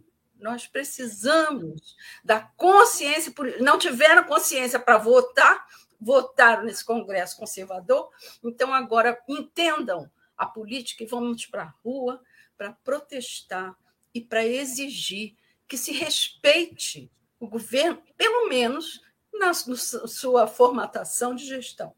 Na sua proposta, né? Na sua, no, no desenho do governo. Desenho. Denise Assis, te agradecer, sempre muito bom receber você aqui às quartas-feiras. Obrigado. Um beijo grande, bom trabalho. Estou esperando o seu próximo artigo, viu? Que eu fico de olho ali. Vai sair algum agora, quentinho? Vai, vai, vai. então, tá vai bom. sair sim. Eu já tenho em mente aqui alguma coisa, é, principalmente, peraí, eu não posso deixar de registrar a violência do GSI. Bota GSI para cuidar de palácio e depois leve soco em prensinha. Não gritem, Denise não. Denise Assis. Obrigado. Beijo. Tchau. Beijo para você.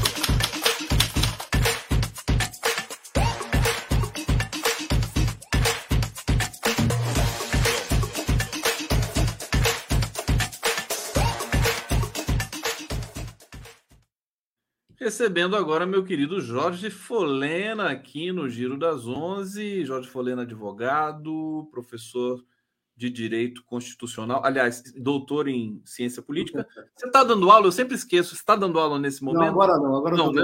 Mas você não, foi agora... professor de Direito Constitucional. Foi, foi, foi, foi. Tá aí o meu querido Jorge Folena. Você vê essa situação? Estava aqui falando com a Denise é, de justamente o, esses impasses políticos. E eu ia falar com ela, acabei esquecendo, vou começar falando com você sobre isso. Quer dizer, você viu a agressão que a jornalista da Globo sofreu, a Délis Ortiz, né? E, e foi um integrante do GSI, e parece que alguns seguranças também do Maduro. É, agora, faltou organização ali para fazer a coletiva do Maduro no Itamaraty. Quer dizer, deu uma confusão, uma, um batalhão de jornalistas é, e aí essa, houve esse problema. Eu tenho até imagens aqui. Eu vou passar para você e vou colocar as imagens no ar aqui. Está faltando algum, alguma organização operacional ali no, no nosso governo Lula 3, glorioso, meu querido Jorge Folena? O, o Conde, olha, não atribuiria isso uma responsabilidade a, do governo, né? É um ato, é um ato lamentável, ato, né? Qualquer tipo de violência é lamentável e contra um jornalista, um trabalhador, né, exercendo sua função, né, é algo que é inadmissível. Inadmissível. Agora, realmente, o, o clima, o Conde, foi, foi criado um clima pesado também, né? Isso tem que ser colocado, porque com relação ao Maduro... um clima de ódio com relação exatamente, ao Maduro. Exatamente, com relação ao Maduro. Né? Quando eu, eu tomei conhecimento que a jornalista da TV Globo tinha sido recebido um soco, né, uma violência contra ela, eu não tinha ainda a notícia que teria sido na entrevista do Maduro. Pensei que pudesse ser qualquer outra pessoa. Aí depois que eu verifiquei que era, era uma coletiva do presidente Maduro, né, é, realmente, quer dizer, todo um clima pesado, né, que, que, que a própria mídia corporativa, né, as pessoas no Brasil criam né, com relação à, Venezuela. Né? Então, isso tudo é utilizado.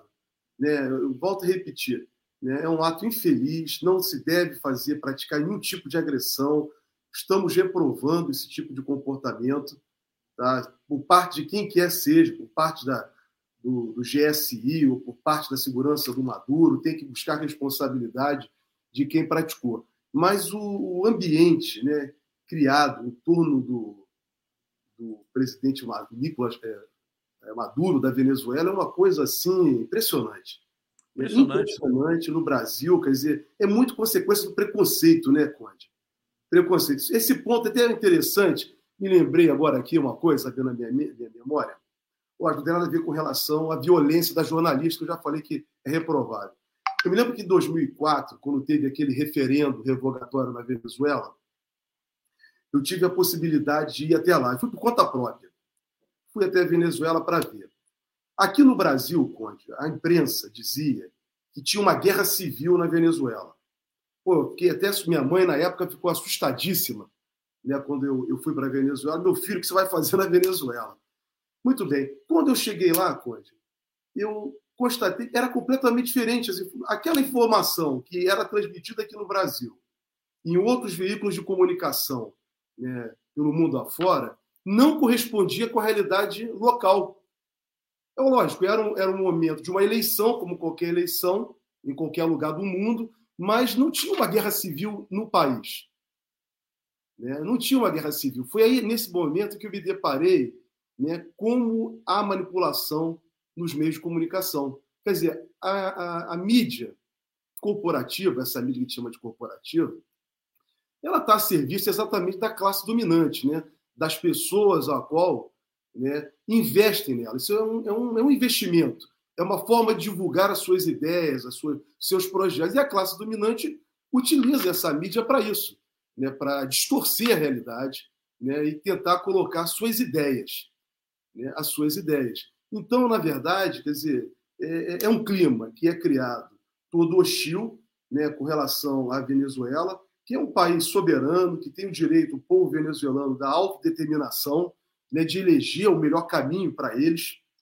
Né? Quem tem que resolver o problema da Venezuela são os venezuelanos, são os venezuelanos, não é, não é Estados Unidos da América do Norte, não é, não é comunidade europeia, não é Brasil, Brasil. não é Brasil. Quer dizer, inclusive a Constituição brasileira é muito clara, ela diz no artigo 4 né, o respeito à autodeterminação dos povos nas relações internacionais.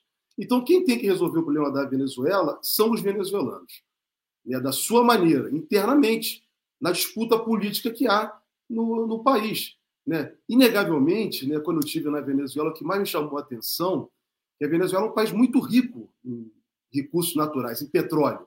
Mas o que eu constatei era uma situação de, de muitas é, favelas por todos os cantos. Não foi o governo do Chaves, em 2004, de 99 a 2004, que construiu todo aquele quadro de injustiça. Foi a classe dominante que lá estava antes. Então, o que o Chaves estava apresentando era uma forma de tentar transformar isso da educação, da habitação para as pessoas ter uma vida digna. Então, você ter, querer ter como governo que o seu povo, como governante, tenha uma vida digna, uma vida justa, né, não é bem visto exatamente por essa classe dominante internacional, por parte do imperialismo, que só quer explorar. Então, dá para entender né, o papel da mídia. Fizeram estardalhaço e ainda estão fazendo. Folena, deixa eu invocar seus conhecimentos de direito constitucional para falar do marco temporal que foi aprovado ontem na Câmara. É, uma, uma, uma, notícia péssima para o país, para os povos indígenas, né? uma pressão dos ruralistas.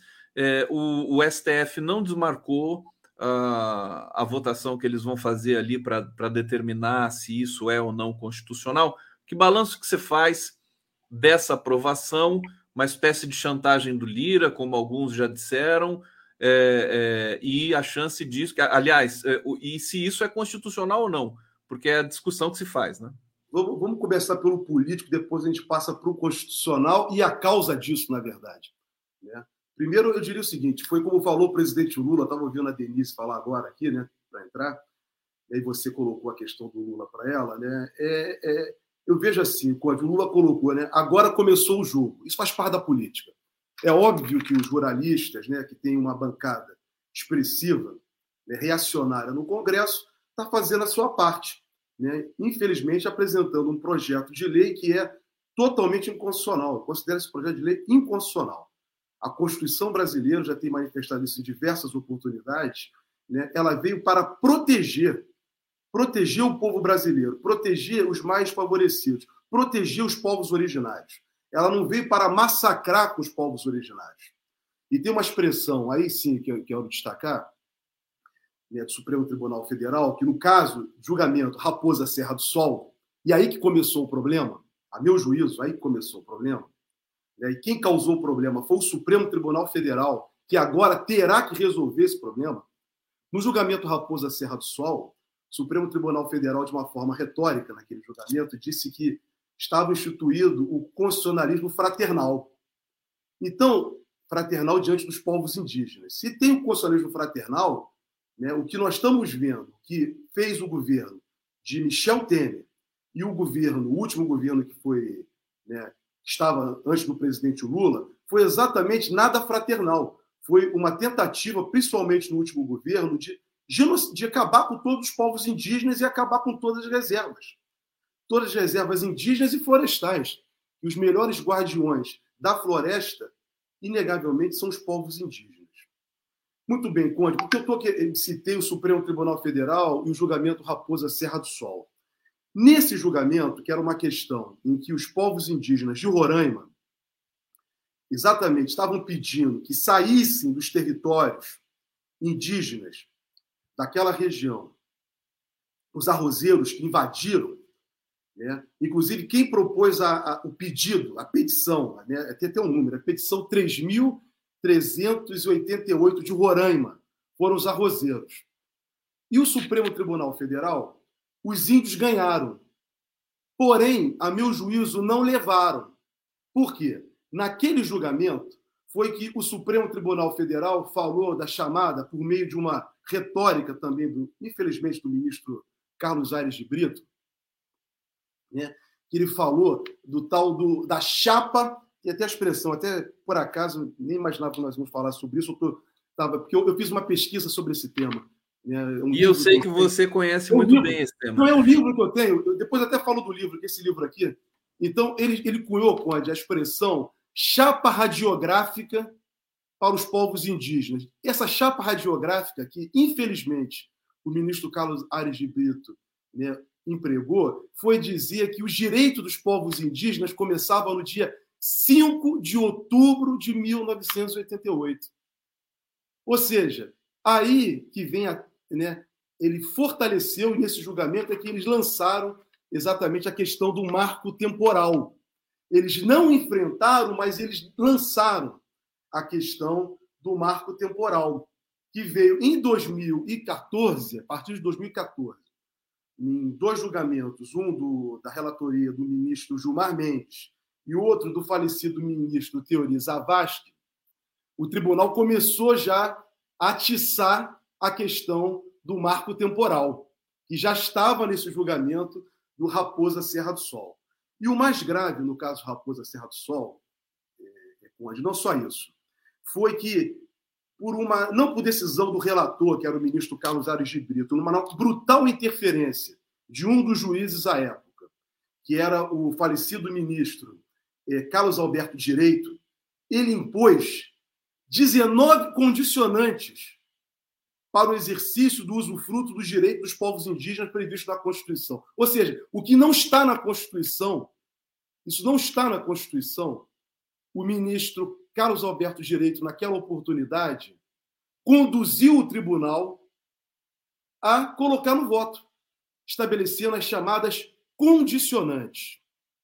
Mais adiante, o ministro Carlos Ares de Brito saiu do tribunal, assumiu o processo o ministro Luiz Roberto Barroso. E o ministro Luiz Roberto Barroso, no julgamento dos embargos de declaração, oposto por, não só pelos arrozeiros, lá pelos grileiros e também pelos, pela Procuradoria-Geral da República, né, pelos representantes dos povos indígenas, disse o seguinte: olha, a decisão Raposa Serra do Sol só vale para Raposa Serra do Sol. Não, não vale, não é uma decisão que vai valer, não é um precedente para outros casos. E aí, essa questão do marco temporal né, continua posta no Supremo Tribunal Federal, que eu tenho, espero né, que o Supremo Tribunal Federal faça valer o que eu disse ainda agora. O espírito da Constituição de 88. Essa Constituição foi denominada como cidadã, não é para maltratar o povo brasileiro, e principalmente o principal, o primeiro povo brasileiro, que são os povos originários, que são os ocupantes de todas as terras que tomaram deles, dentro de um processo colonial. E aí, Conde, quero destacar também para dizer o seguinte: se tem um tema, infelizmente, do colonialismo, que está presente em pleno século XXI, é a questão né, exatamente né, da, do massacre dos povos indígenas. O, o que eu levantei, Conde, né, nesse livro aqui, está é, tá aqui o livro. Tá Mostra aí para gente. Tá Esse é seu? É, é, um livro seu? É um livro meu, uma pesquisa que eu fiz. Está tá no Perfeito. meu Twitter. Né? Para quem quiser acompanhar meu Twitter, eu peço mais uma vez o Conde. Vou a colocar na tela o seu Twitter aqui. Folena, arroba Folena Jorge. E também está no meu Instagram, arroba, arroba Jorge Folena, no meu Instagram, e no Twitter, arroba Folena Jorge.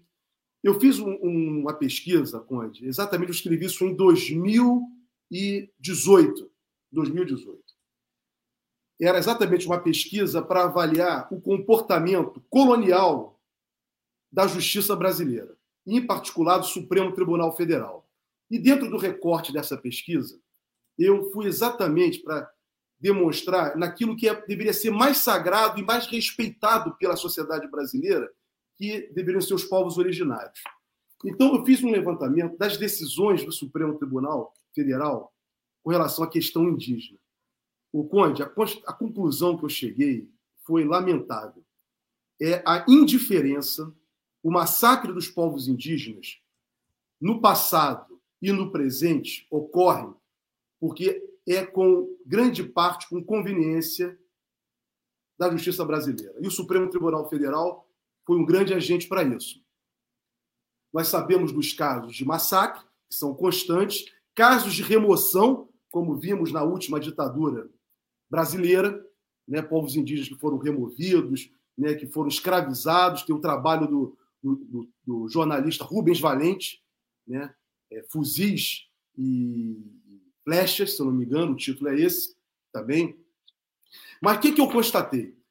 Ah, é impressionante, Conde, é, o cinismo, é, não tem outra expressão, né? a indiferença do juiz do Supremo Tribunal Federal com relação à questão indígena. Porque eles colocam, não era só Raposa Serra do Sol, não. Raposa Serra do Sol é a partir de 2009, quando foi o julgamento. Mas antes, os juízes sabiam, Conde, e colocavam no voto, né? constatavam remoção forçada, constatavam queimadas das, das áreas indígenas, das casas, das malocas indígenas, espancamentos, assassinatos e julgavam contra os, os índios. Julgavam contra os, os povos indígenas. Então, quer dizer, eu não consigo entender, quer dizer, como que um, um, um, um juiz, e está nesse livro isso, identifica essa situação e não e não e não faz uma, uma, não vai restabelecer, Conde, né, aquilo que deveria ser justo, a justiça, a aplicação da Constituição. A Constituição não autoriza a violência, não autoriza assassinatos, como estamos vendo. E eles constatam e, eram, são indiferentes. Então, muito da problemática indígena brasileira passa também pelos tribunais. Por quê? Nós tivemos um comportamento como sociedade, a meu juízo equivocado, a partir de, da Constituição de 88, de judicializar tudo. Tudo foi judicializado. O Supremo Tribunal Federal vai resolver nossos problemas, os problemas das nossas vidas. E vimos isso naquilo que foi denominado aí né, por judicialização da política, que transformou na politização da justiça, que deu causa à Lava Jato. Só causa... fazer um parêntese, né? Se, se não fosse o STF no governo anterior, a gente provavelmente estaria num estado de calamidade ainda. Né? Não, mas eu vou chegar lá. Eu vou chegar lá. Exatamente porque quando nós estávamos falando de governos democráticos, né, a resistência. Eu me lembro do, do ministro, hoje ministro, na época prefeito da cidade de São Paulo, Fernando Haddad, era prefeito. E ele dizendo o seguinte: olha, ele é como prefeito, uma matéria que saiu na Carta Capital, dizendo que era impossível fazer política pública, porque a interferência do Poder Judiciário era brutal. Qualquer política pública que ia ser implantada, os juízes né, iam lá e interferiam. Interferiam. Então, essa foi uma cultura que estabeleceu no Brasil e vou dizer para você, se acentuou muito, muito, depois do primeiro governo do presidente Lula. Você vai verificar, no, no período do presidente Lula até o, o final do, do, governo da presidenta Dilma, né, a, judi a judicialização foi gigantesca, a atuação do tribunal, o tribunal atuando como agente político, só lembrar do Gilmar Mendes. Hoje o Gilmar Mendes é um garantista é um defensor da Constituição, que eu acho que ele sempre deve, foi. Mas a atuação de Gilmar Mendes no passado, durante os governos do Partido do Trabalha, dos Trabalhadores, foi lamentável. Inclusive, ele era, ele era o presidente do TRE naquela tentativa na, da eleição de 2014, uma tentativa de golpe, para não aceitar o resultado da eleição, que gerou toda essa confusão que veio dar depois no impeachment da Dilma o Supremo Tribunal Federal fechou os olhos e referendou o impeachment da presidenta Dilma. Nós temos que falar isso, Conde. A gente não pode esconder isso. Até porque temos que falar por uma razão. Para agora o tribunal verificar que depois que entrou um governo que extrema-direita, como o governo passado, ele foi, o alvo virou para ele. Todas as baterias foram direcionadas para o tribunal. E ainda bem que o tribunal se fechou em torno da defesa da Constituição em punho, né, firme da Constituição, o que deveria sempre fazer. Então, a questão do marco temporal, né, agora, é também mais uma oportunidade que terá o Supremo Tribunal Federal de resolver essa questão, Conde. Não tem que ser, né, não pode ser reconhecido esse marco temporal da maneira como está sendo apresentada né, pelos, pelo pessoal né, Pode falar, Conde, por favor. Não, eu, eu, eu, queria saber se você concorda que essa aprovação é só uma chantagem do Arthur Lira, só uma, de, uma, demonstração de força, porque todo mundo ali sabe que vai cair no STF. Você também sabe isso? Quer dizer, você, não, você não dá diria, como certo que o STF diria, vai derrubar não isso? Vai no, não, não diria. Tem um julgamento é. Que, não é, que não é desse projeto de lei. Tá? É que eu estou narrando aqui para você. É de outra, é do povo Schottland. É, ninguém está falando, ninguém está lembrando o julgamento Raposa Serra do Sol. A confusão começou, a meu juízo, no julgamento Raposa Serra do Sol. Raposa Serra do Sol. Muito bem. Não vou dizer isso, Conde, porque há uma pressão. O tribunal vai ter que julgar. Espero que ele julgue conforme a Constituição, garantindo o direito dos povos originários. Ficará muito ruim para o Brasil, volta a dizer, né, não reconhecer o direito dos povos originários. É, o, Conde, o marco temporal, para quem possa tá nos acompanhando aqui entender, é uma coisa muito simples. É uma, uma ficção. Qual é a ficção? Como eu falei. Olha, os, os índios só têm direito à terra deles se eles estavam no dia 5 de outubro de 2010 ocupando a terra e estavam lutando contra aqueles que eles chamam de esbulho remitente daqui, dos invasores da terra. Então, se ele estava lutando, ele tem direito. Se ele não está, ou ele estava ocupando. Só no dia 5. Então, quer dizer, o passado em que eles foram expulsos e que não foram sequer reparados, não leva em consideração. Quer dizer, é uma ficção, Conde. É uma questão de ficção. Né? É, é, é ficção. Né? A posse é algo real.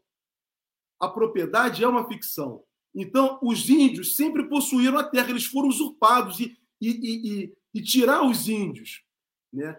Tirar o direito dos índios ao acesso à terra, ao usufruto da terra, porque a terra pertence à União e eles têm o usufruto, o direito de usar e gozar daquela terra, é o mesmo que permitir né, todo o mal que aconteceu no Brasil da questão de terras a partir de 1850, quando se estabeleceu né, o regime de terras no Brasil. Ou seja, grilagem. Vão ocupar essa área, que é uma área da União, Eles já estão fazendo isso hoje, ocupam irregularmente e depois legalizam para eles.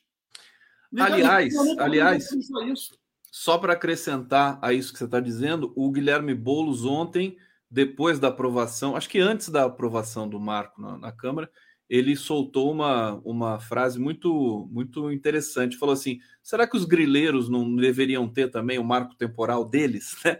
Assim, saber de quando, quando que eles estavam é, ali nas terras. Aliás, a grilagem no Brasil, o Brasil é um país grilado. O, o, o... Diga, querido, pode falar. Não, por isso que eu só para concluir, para dizer o seguinte, Conde, Por favor. Essa questão, é, quando eu falo que ela é colonial, é porque é exatamente isso. Aqui tinha um povo. Houve um processo de colonização de expropriação. Então, nós temos que, como sociedade organizada que somos, e uma sociedade que se diz civilizada, minimamente, como prevê a Constituição, garantir o direito dessas pessoas à terra. Já tem aquelas propriedades, né, que é a luta do MST, que são improdutivas e foram griladas também, né, que foram griladas, mas o trabalhador não tem direito a explorar aquela terra para produzir. Então, quer dizer, essa questão, tudo está relacionado à questão da terra. Para terminar, só quero dizer o seguinte: depois do julgamento de Serra do Sol, em 2009, segundo dados da Comissão Pastoral da Terra, aumentou o número de assassinatos no campo, Conte. Em 2003, quando o presidente Lula entrou, o governo do presidente Lula, exatamente não tenho assim, mas tenho um dado. Você vê o gráfico, está nesse livro aqui. Quem quiser o livro depois só entrar em contato comigo pelo meu Twitter particular. Me, me dá a editora. Fala o nome do livro que eu vou botar. ARC Editor. E contra, e contra a editora também tem a editora. Como é que. Bota o livro na tela para eu ver. Terras Indígenas. Pronto, acho que isso aqui já dá.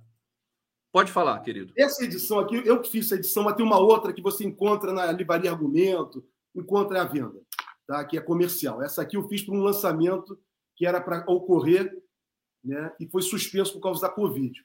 Mas quem quiser entrar em contato comigo pelo meu Twitter particular, tá, me dando os dados, eu posso remeter o livro, depois a gente só combina a questão do, da remessa. Muito bem, Conde. Eu quero dizer, para concluir esse tema, para dizer o seguinte: depois do julgamento Raposa Serra do Sol, agravou morte, as mortes no campo. Então você vê que essa questão indígena tem uma relação direta com a questão fundiária. Então, são dados da Comissão Pastoral da Terra, tá? dados estão nesse livro aqui, e me chamou a atenção isso. Então, agravou o conflito no campo. E com a entrada de Bolsonaro no poder, primeiro ato de Bolsonaro como candidato, sabe onde foi, Conte? Foi em abril de 2018, em Roraima. Ele fez questão de ir a Roraima, exatamente por causa da Serra do Sol, para dizer o seguinte: que iria explorar economicamente as terras indígenas, se ele fosse eleito, como ele também disse, Conde, que índio tinha direito à terra sim, mas a sete paus. Isso está numa uma matéria jornalística que foi publicada pelo jornal Folha de São Paulo. Não sou eu que estou falando e inventando. Está na Folha de São Paulo, também está citado no livro. Então, Conde, para resumir esse termo do marco temporal, digo que o Supremo Tribunal, a questão está com o Supremo Tribunal Federal. Como fez com a Lava Jato, Esperamos que agora também ele faça estabelecer o que é o que está definido na Constituição brasileira. Jorge Folena aqui no Giro das Onze, sempre muito especial a presença do Folena aqui. Eu coloquei o link na tela para vocês, olha, folenaadvogados.com.br barra publicacoins, não é publicações, é publicacoins. É, coloquei também no, no bate-papo para vocês acessarem o link, que é muito longo, Deixa eu voltar ao Twitter do Folena aqui, que vocês podem acessando o link, o Twitter do Folena. Sigam o Folena no Twitter. É, e por lá vocês podem falar no privado com ele pedindo o livro. E eu coloquei também o link aqui da Livraria da Travessa, que está lá à venda o teu livro. Agora, uhum. o, o, Folena, vou ler alguns comentários aqui que estão na fila do nosso público. É, Soraya Borges. Vampiros Insaciáveis está falando do, do, do, grupo ali que orbita o, o Centrão, né? O, o, Arthur Lira. Leila Jenkins precisa uma estratégia profissional, profissa de comunicação em todos os níveis urgente, inclusive visando a mobilização de massas. É, obrigado, querida Leila Jenkins. Carlos Alberto Veloso Lopes. Por que é ditadura se a comunidade internacional fiscalizou e atestou a lisura das eleições na Venezuela? Renata dizendo aqui, Denise no Giro Brasil todo dia, Giro das 11. Aproveitei e sugeri novo nome para o programa. Obrigado, tá lindo. Giro Brasil é bonito mesmo. É, Hussein Brasil, o maior problema da Venezuela são sanções genocidas. Vamos falar um pouco, meu que aqui o Pedro Miguel Braga, Jorge Folena, Comissão de Constituição e Justiça da Câmara dos Deputados, CCJ está negligenciando da sua função de avaliar as constitucionalidades dos projetos de lei? Espera aí que você já responde essa, é, Jorge. Edson Antunes, por isso que ricos ladrões de terras públicas doutrinam o pobre de direita com o discurso de que o comunismo vai tomar sua casa.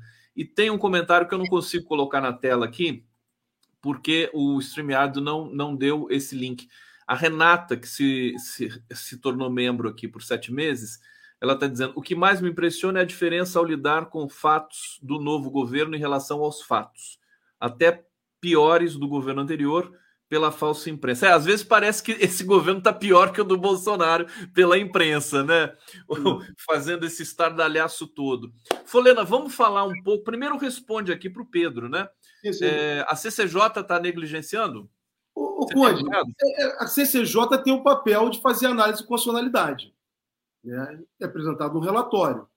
Né? Isso é levado em votação. Aí tem que ver a composição da CCJ.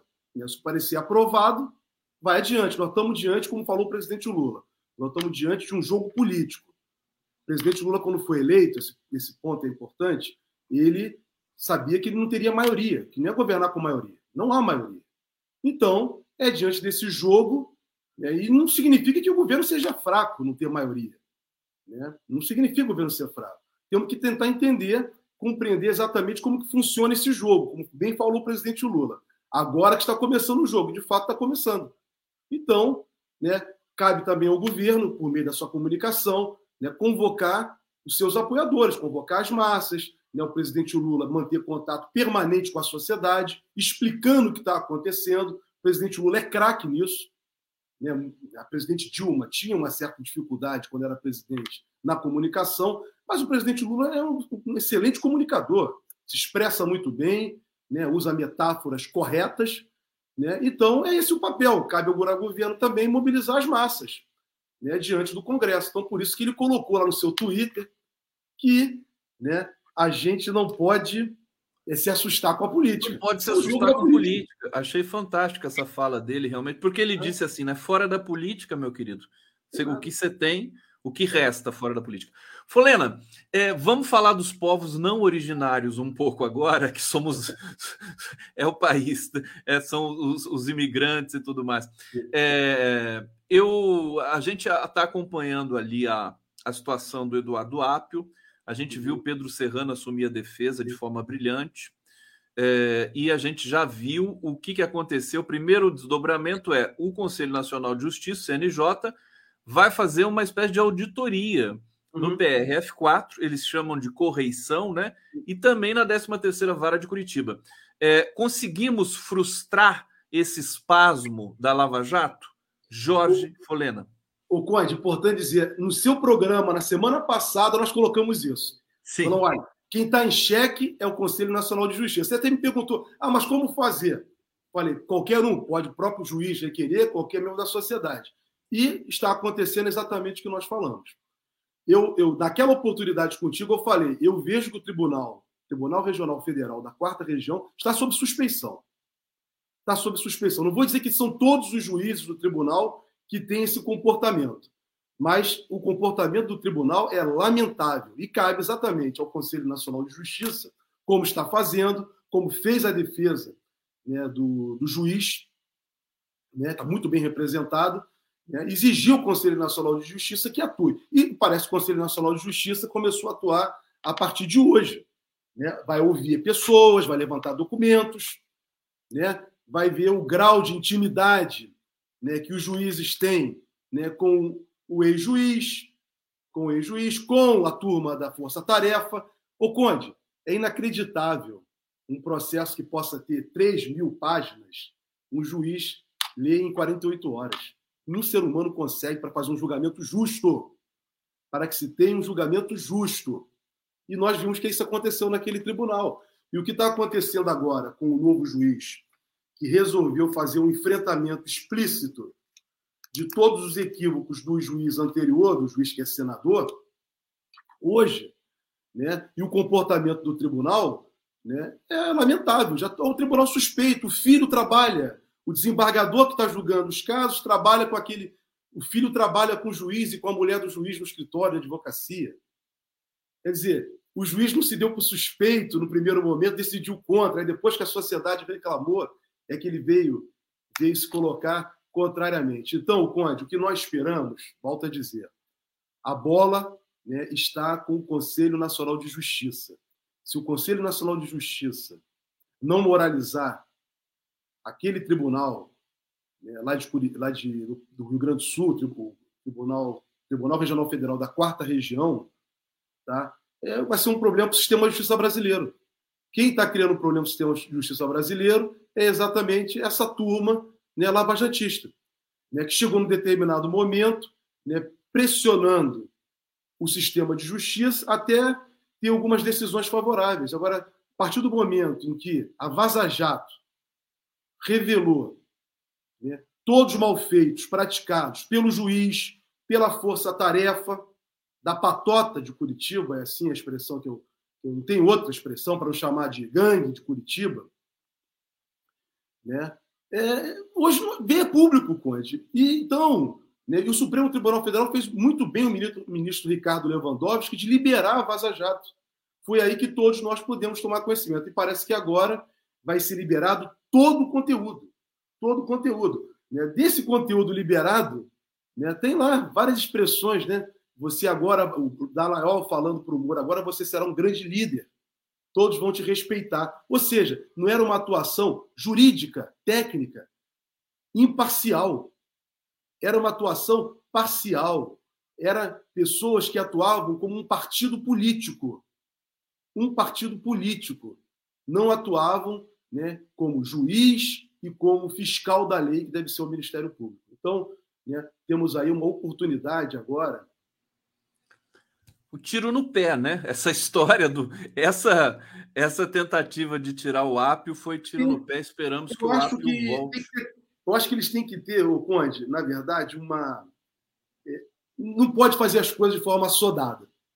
Aquele julgamento foi de forma sodada, porque eles poderiam até não ter afastado o juiz, ter Sim. feito todo o procedimento, deixava o juiz ali sobre, né, não problema nenhum. Se apresenta a defesa, vamos fazer um julgamento mas já foi em caráter liminar. Muita sede ao pote, né? Exatamente. Quer dizer, será que aquela voz é do juiz mesmo? E hoje você modifica, pode usar minha voz, a sua, em qualquer lugar. Serrano Serrano está dizendo que não é, que ele nem teve a oportunidade de, de responder a isso, porque não foi interpelado, e ele vai ter a oportunidade de dizer isso, acho que, se não me engano, hoje, para o CNJ. E Jorge aí... Folena, chegamos ao final do nosso giro, não. meu querido. Sempre muito bom fechar aqui essa quarta-feira contigo. Obrigado pela presença, pela luminosidade, simpatia. O povo aqui adora você. Sigam o Jorge Folena no Twitter. Vou colocar de novo na tela aqui: twitter.com/barra Folena Jorge, né? Com as maiúsculas respectivas. Meu querido, bom trabalho, boa semana para você. Obrigado, que ainda Conde. tem um tantinho. E a gente se encontra na semana que vem. Semana que vem. Até lá, Conde. Valeu. Obrigado. Abraço, Abraço para todos. gente. Até amanhã.